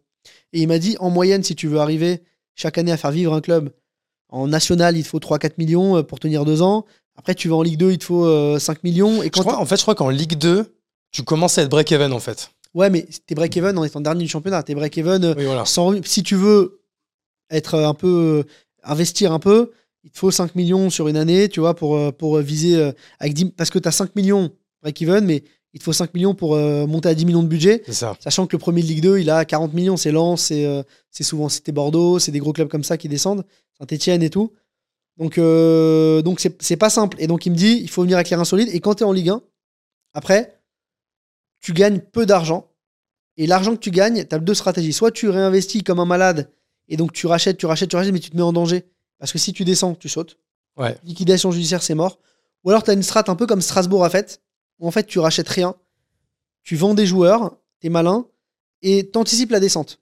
Tu gardes la liquidité et tu te dis je peux tenir un an en descente. Mais passer un an, Strasbourg saute. Donc Strasbourg, par exemple, n'achetait aucun gros joueur. Ils avaient, ils vendaient Kenny Lala, ils gardaient, etc. Ils avaient une logique comme ça. Donc si tu veux, euh, Ouais, lui, il a fait du coup là, qu'on peut le dire là. Du coup, il a. Comment il s'appelle ce mec?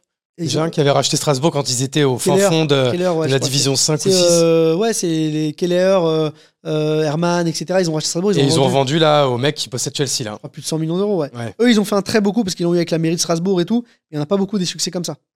Ah, Il y en a, ça, il y en a, euh, sur les, les 10 ans, les 20 ans, t'en comptes pas beaucoup. hein. Donc, donc en fait, même si moi c'est un truc passion, je veux pas non plus me mettre en danger. Et c'est un truc qui pourrait me mettre en danger financièrement parce que euh, c'est mon projet. Je veux pas euh, avoir 200 investisseurs dessus. Je veux être un peu malin, le gérer. Donc faut, faut que je sois face intelligemment. Après, t'en as qui le font intelligemment. T'as les frères, Ni- t'as le Nicolin euh, à Montpellier. T'as... Mais bon, c'est pas simple. Donc ça, c'est l'un des rêves. C'est un des rêves, t'as le paddle et, et après t'as aussi de quitter Paris. Quitter Paris, vivre euh, un peu au vert, euh, tu vois, à la mer, euh, euh, d'avoir une vie un peu différente. Parce que c'est vrai que Paris aujourd'hui, j'y ai grandi, j'adore cette ville. Euh, mais pour moi, c'est la ville associée au business. C'est ma ville travail. C'est euh, très bétonné, c'est très bien, hein, mais j'ai envie de voir autre chose, d'avoir une vie un peu plus à la cool dans le, le rythme de vie. Et ça, qu'est-ce qui t'en empêche aujourd'hui? Bah, j'ai quand même ma boîte à Paris, j'ai mes employés. C'est dur de quitter et de partir. Je vais avoir un impact quand même. euh, euh, donc je préférerais Et aller en région et venir, tu vois, garder un pied à terre à Paris, venir euh, tous les mercredis, jeudis. Tu vois, par exemple, les jours où les jours où ils sont pas en télétravail. Tu vois, par exemple, tu disais, c'est lundi, mardi, mercredi, ouais. Voilà. Si tu viens mardi, mercredi, par exemple, tu les vois. Ouais, ça pourrait, ça pourrait, ça pourrait. Après, euh, c'est vrai que euh, on, on verra. Moi, je voulais plutôt une transition, tu vois, un peu plus euh, où je, tu vois, je voulais être un peu plus libre. Je veux être aussi avec ma femme, mes enfants. Je veux, tu vois, profiter avec eux. J'ai envie du temps, passer du temps avec eux. Donc, si je vais là-bas, c'est pas pour venir à Paris trois jours, c'est pour être vraiment cool. Donc, c'est, Ouais. ce sera potentiellement l'histoire après Splasher. Parce que là, si vous avez un fonds qui est rentré il y a deux ans, qui a pris 30, 20 ou 30%, À peu près 30% du capital. Je suppose que du coup, c'est euh, c'est quand même aussi dans l'optique euh, d'un exit total et final. Peut-être là dans les 2-3 ans qui viennent. C'est peut-être lui, je pense pas. Enfin, peut-être euh, que c'est votre cas, mais peut-être qu'il a pas une vision sur sur 10 ans, je suppose. Alors après, le, le fonds d'investissement, si tu veux, c'est un dissocié de notre stratégie. C'est-à-dire que le fonds, il peut se dire, moi, dans trois ans, je revends. Et dans trois ans, il peut revendre un autre fonds qui rentre et qui lui va Oui, prendre il, la a le droit à ça. Il a le droit peut, de revendre à qui veut. On peut s'entendre. Alors, ça dépend, on a des, des- des clauses dans le pacte d'associés, mais globalement, si on est d'accord, il peut y avoir une revente. Il peut y avoir, par exemple, ce qu'on appelle un LBO majoritaire. Là, on est en LBO minoritaire, parce que le fonds est minoritaire. Il peut y avoir un fonds qui dise Je veux prendre la majo, donc qui rachète les parts du fonds, qui redonne un cash out et qui nous repousse encore. Il y a plein d'options. Euh, ça peut être un industriel qui rachète tout. Après, tout dépend de ce qu'on veut faire aussi. Nous, on reste majoritaire. Aujourd'hui, pour le moment, on kiffe ce qu'on fait. On s'éclate. On a une belle boîte.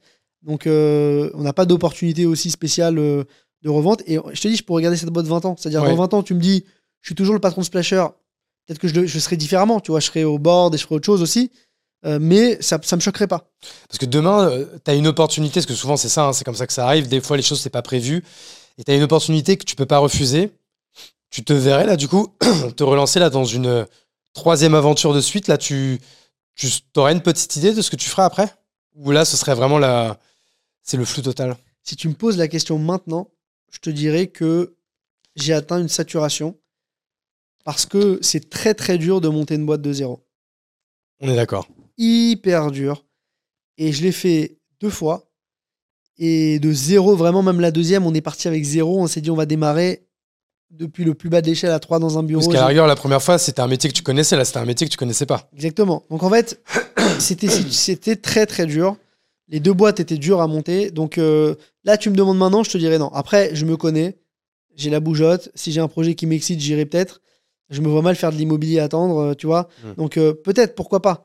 Euh, mon challenge, ce sera de rester focus et de trouver mon projet, si tu veux, phare, à la rigueur. Donc je- pense pas, si tu, en tout cas, si tu me réponds maintenant, tu me poses la question maintenant, pardon. Je sais pas si euh, j'ai la volonté et l'envie de refaire un truc tout de suite. Peut-être j'aurais besoin d'une pause. Mais au bout d'un moment, à mon sens, j'aurais envie de remonter quelque chose. Je sais pas encore le modèle, je sais pas encore le marché. Peut-être me challenger sur un truc que j'ai jamais fait. Parce que moi, j'aime bien apprendre. Remonter une agence pour me dire je vais faire un million d'EBITDA, deux millions, je vais la revendre. Ça m'intéresse pas spécialement, même si je, me, je pourrais le faire en réalité. Mais euh, j'aurais peut-être plus besoin forcément de cash, ce sera plus ma priorité. Donc me challenger sur un truc que j'ai jamais fait. Ça peut être euh, un club de foot, ça peut être euh, monter un restaurant, un truc aucun rapport, tu vois. Mais histoire de faire un truc rigolo. J'aime bien, par exemple, je sais pas si tu connais Edouard Assegui, le patron de. Barracuda. Il, il sera à, ta place vendredi là. Ah, voilà, bah Edouard, que j'aime beaucoup, lui, il a monté Barracuda, euh, qui est une agence. Il Emblème. a monté Emblem, qui est plutôt un SaaS, Dans lequel Euh, j'ai investi ouais. là, tu vois, il fait partie de mes, de mes tops dans lequel je, je crois beaucoup. ouais. C'est un amour en plus, c'est un amour, il est super sympa. Et, euh, et là, il a monté aussi un restaurant Groupe Mimo. Donc Ouais. lui, Lui, c'est un gros travail ce mec. hein. il fait beaucoup de choses, mais franchement, ses boîtes, elles réussissent plutôt bien. Il a, il a que des bons, des bons, des, des, des- des, des- des bonnes des bons résultats. Et il a réussi à monter quand même Groupe Mimo. Et pour moi, c'est, enfin, c'est un vrai empire le truc. hein. Ils font beaucoup d'EBITDA, ils ont une croissance, ils Ouais, ouais, grossissent. il est en train d'en monter à Bordeaux là et tout. Il est en train de euh, franchiser le truc. C'est énorme. Euh, donc, non, il a monté une vraie belle boîte. Il est, il est un bon entrepreneur. Donc, j'aimerais bien faire un truc sur me challenger sur un nouveau modèle. En partant de ce que j'ai acquis, de mon expertise, de mon expérience, mais autre chose. All right. Ok. Ouais. Est-ce qu'il y a une question que tu aurais aimé que je te pose et que je t'ai pas posée? Une question que j'aurais aimé que tu me poses et que tu m'as pas posée. Écoute, euh, pas spécialement. Franchement, j'ai bien kiffé parler avec toi. Moi, c'était un kiff, euh, c'était un kiff euh, de raconter un peu mon histoire à, à- à l'audience, de raconter un peu mes débuts, de comment j'ai démarré.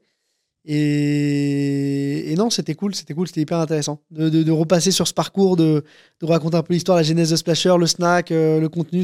Et je te remercie en tout cas de- pour toute la transparence, tous les chiffres que tu as donnés, etc. Parce que c'est vrai que je trouve que c'est un discours dont on parle pas toujours dans les, les podcasts. Déjà parce que c'est assez rare. hein. C'est vrai qu'encore une fois, des gens qui font des exits, tu vois, moi j'en ai fait, euh, ai fait deux petits euh, dans ma vie, mais tu vois, à chaque fois, c'est des, euh, euh, exits qui, euh, le plus gros, il a 100 000 euros et l'autre, il a 70 000. Donc c'est cool, ça fait du cash, mais tu réinvestis euh, quasiment tout de suite dans des projets, dans de l'IMO, euh, etc. Mais tu vois, pas des, euh, c'est pas des, c'était pas des deals game changer. Toi, ça a été ton cas. Tu aurais pu. t'aurais- D'ailleurs, encore une fois, tu aurais, pu te lancer dans des, dans des, dans des projets où, qui demandaient beaucoup, beaucoup d'investissement, mais tu t'es relancé en mode 100% bootstrap, etc. Euh, Ça, c'est- ça, en de la vidéo et tout, quoi. Ça, c'est plutôt mon associé. Peut-être pour le mot de la fin, à la rigueur, je lui donnerai une, une dédicace, notamment Franck. Si tu veux, c'est quelqu'un, là où il est très fort, c'est qu'il arrive à rester focus. Et c'est du jamais vu chez un entrepreneur parce qu'en fait, c'est un mec qui ne dévie pas de sa direction. Et, et, tu vois, il a, une il a fait un truc qui a marché. Il s'est dit, OK, on a marché comme ça, je vais refaire la même chose. Je pourrais faire 10 000 choses, 10 000 projets, 10 000 boîtes. Non, je vais refaire une agence. Et on a démarré de zéro, on va redémarrer de zéro. On a pris un petit bureau, on va reprendre un petit bureau. On a démarré à 3, on a fait nous-mêmes, on va refaire nous-mêmes. En fait, à chaque fois, alors qu'on aurait pu partir avec 100 000, 200 000 euros d'investissement, recruter des équipes, non. On a démarré from scratch à chaque fois. Et ça, ça si tu veux, c'est sa, sa force.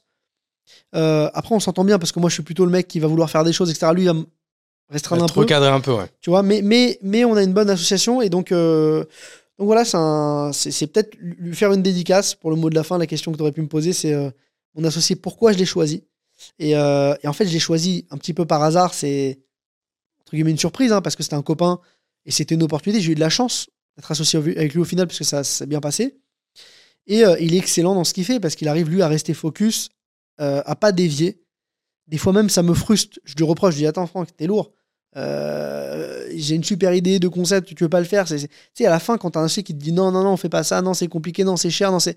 Tu dois te battre pour tout, mais ça te permet d'être dans une rigueur, dans une logique, d'avoir un objectif et de te dire bon, bah, je dévie pas parce que j'ai pas trop d'options et je suis limité, tu vois. Donc, ça, c'est aussi, euh, c'est aussi intéressant. Et, euh, et mes autres associés, ce qui, est, ce qui est plutôt cool, ceux qui sont venus après, eux, je les ai choisis pour le coup parce que j'ai plus d'expertise. Michael, qui est le troisième, qui a un amour qui est exceptionnel, un bourreau de travail. Lui, on l'a choisi, on l'a fait rentrer dans l'association. C'était pas facile pour lui parce que avec Franck, on était déjà associés depuis 6-7 ans, on avait déjà vendu une boîte. Donc lui, il est rentré dans le truc, un peu le troisième larron. Et au début, il a eu du mal à trouver C'est sa difficile, place. ouais, trouver sa place euh, quand tu pars avec un duo, quoi. Ouais, mais là, il, il est bien rentré dedans, on est devenu un trio. Et puis aujourd'hui, j'ai un- enfin, je fais un kiff d'avoir des associés, euh, que ce soit Sam- Samuel et Annel sur Sparkle, que ce soit Quentin Blink, que ce soit Julien de chez Arquet, Jean-Gabriel euh, House, euh, Ben de chez Blox. C'est tous des copains. Tu vois, le, le samedi, on- le vendredi, on a paddle des, paddle des associés. Sam, Franck, Ben de Blox. Euh, on a des déj tous ensemble, on est dans les mêmes bureaux, on s'éclate, on se fait. On s'adore. Et en fait, c'est ça qui est kiffant, c'est que je pense que c'est pour ça aussi que je reste. C'est parce que je vis des aventures très sympas avec des gens. On est devenu une bande de potes et on s'éclate. Et donc, euh, donc c'est ça le, le, mot de la fin. Petite dédicace à mes associés avec qui je m'amuse beaucoup. Ok, bah franchement, j'aime beaucoup comme mot de la fin parce que moi, je, je, le dis souvent que mon plus bel asset dans l'écosystème, c'est les potes que je me, que je me suis fait. C'est tous mes potes, du coup, qui sont mes associés, mes potes qui sont pas associés, mais qui que je vois beaucoup dans l'écosystème, que ce soit dans mon euh, club d'entrepreneurs, le Poney Club, avec qui on joue au paddle, avec qui on va faire du golf, avec qui on, fait des week-ends. Et en fait, de base, c'était un peu une communauté, des potes, pour pouvoir parler business, que c'est que c'est souvent un peu difficile quand euh, tu as des amis, ta famille qui sont pas entrepreneurs, qui savent pas trop ce qu'on vit. Et en fait, euh, maintenant, en fait, on se voit plus du tout même pour parler taf. En fait, on parle que de paddle, de foot, de puis d'autres choses dont je parlerai pas. Mais c'est ça qui est cool. Donc les copains, c'est la vie. Excellent, grave, grave. Les copains, les assos, c'est en fait, il euh, n'y a, a, pas de limite. en fait, et, je pense que le mot à retenir, c'est amusez-vous dans le business. C'est le plus important. Trouvez un truc qui vous passionne, qui vous plaît. Entourez-vous de gens bien, bienveillants. Et voilà, éclatez-vous, lancez-vous. Il n'y a pas de limite. All right. Euh, où est-ce qu'on te suit, toi, Jérém? Plutôt. Plutôt sur LinkedIn, un peu TikTok aussi, je crois, même beaucoup TikTok. Alors, tu parlais beaucoup de crypto Alors, j'en ai fait à un moment donné, j'ai arrêté parce que euh, ça prenait beaucoup de temps et mine de rien, bah, ça me défocalisait sur mon métier, ça ne me donnait pas spécialement d'activité. Donc j'ai priorisé ma stratégie de com sur des canaux qui me ramènent un retour sur investissement. Donc aujourd'hui, euh, LinkedIn. 100%. LinkedIn 100%. Euh, peut-être que je vais me mettre un peu sur YouTube et tout. J'ai pas eu le temps encore.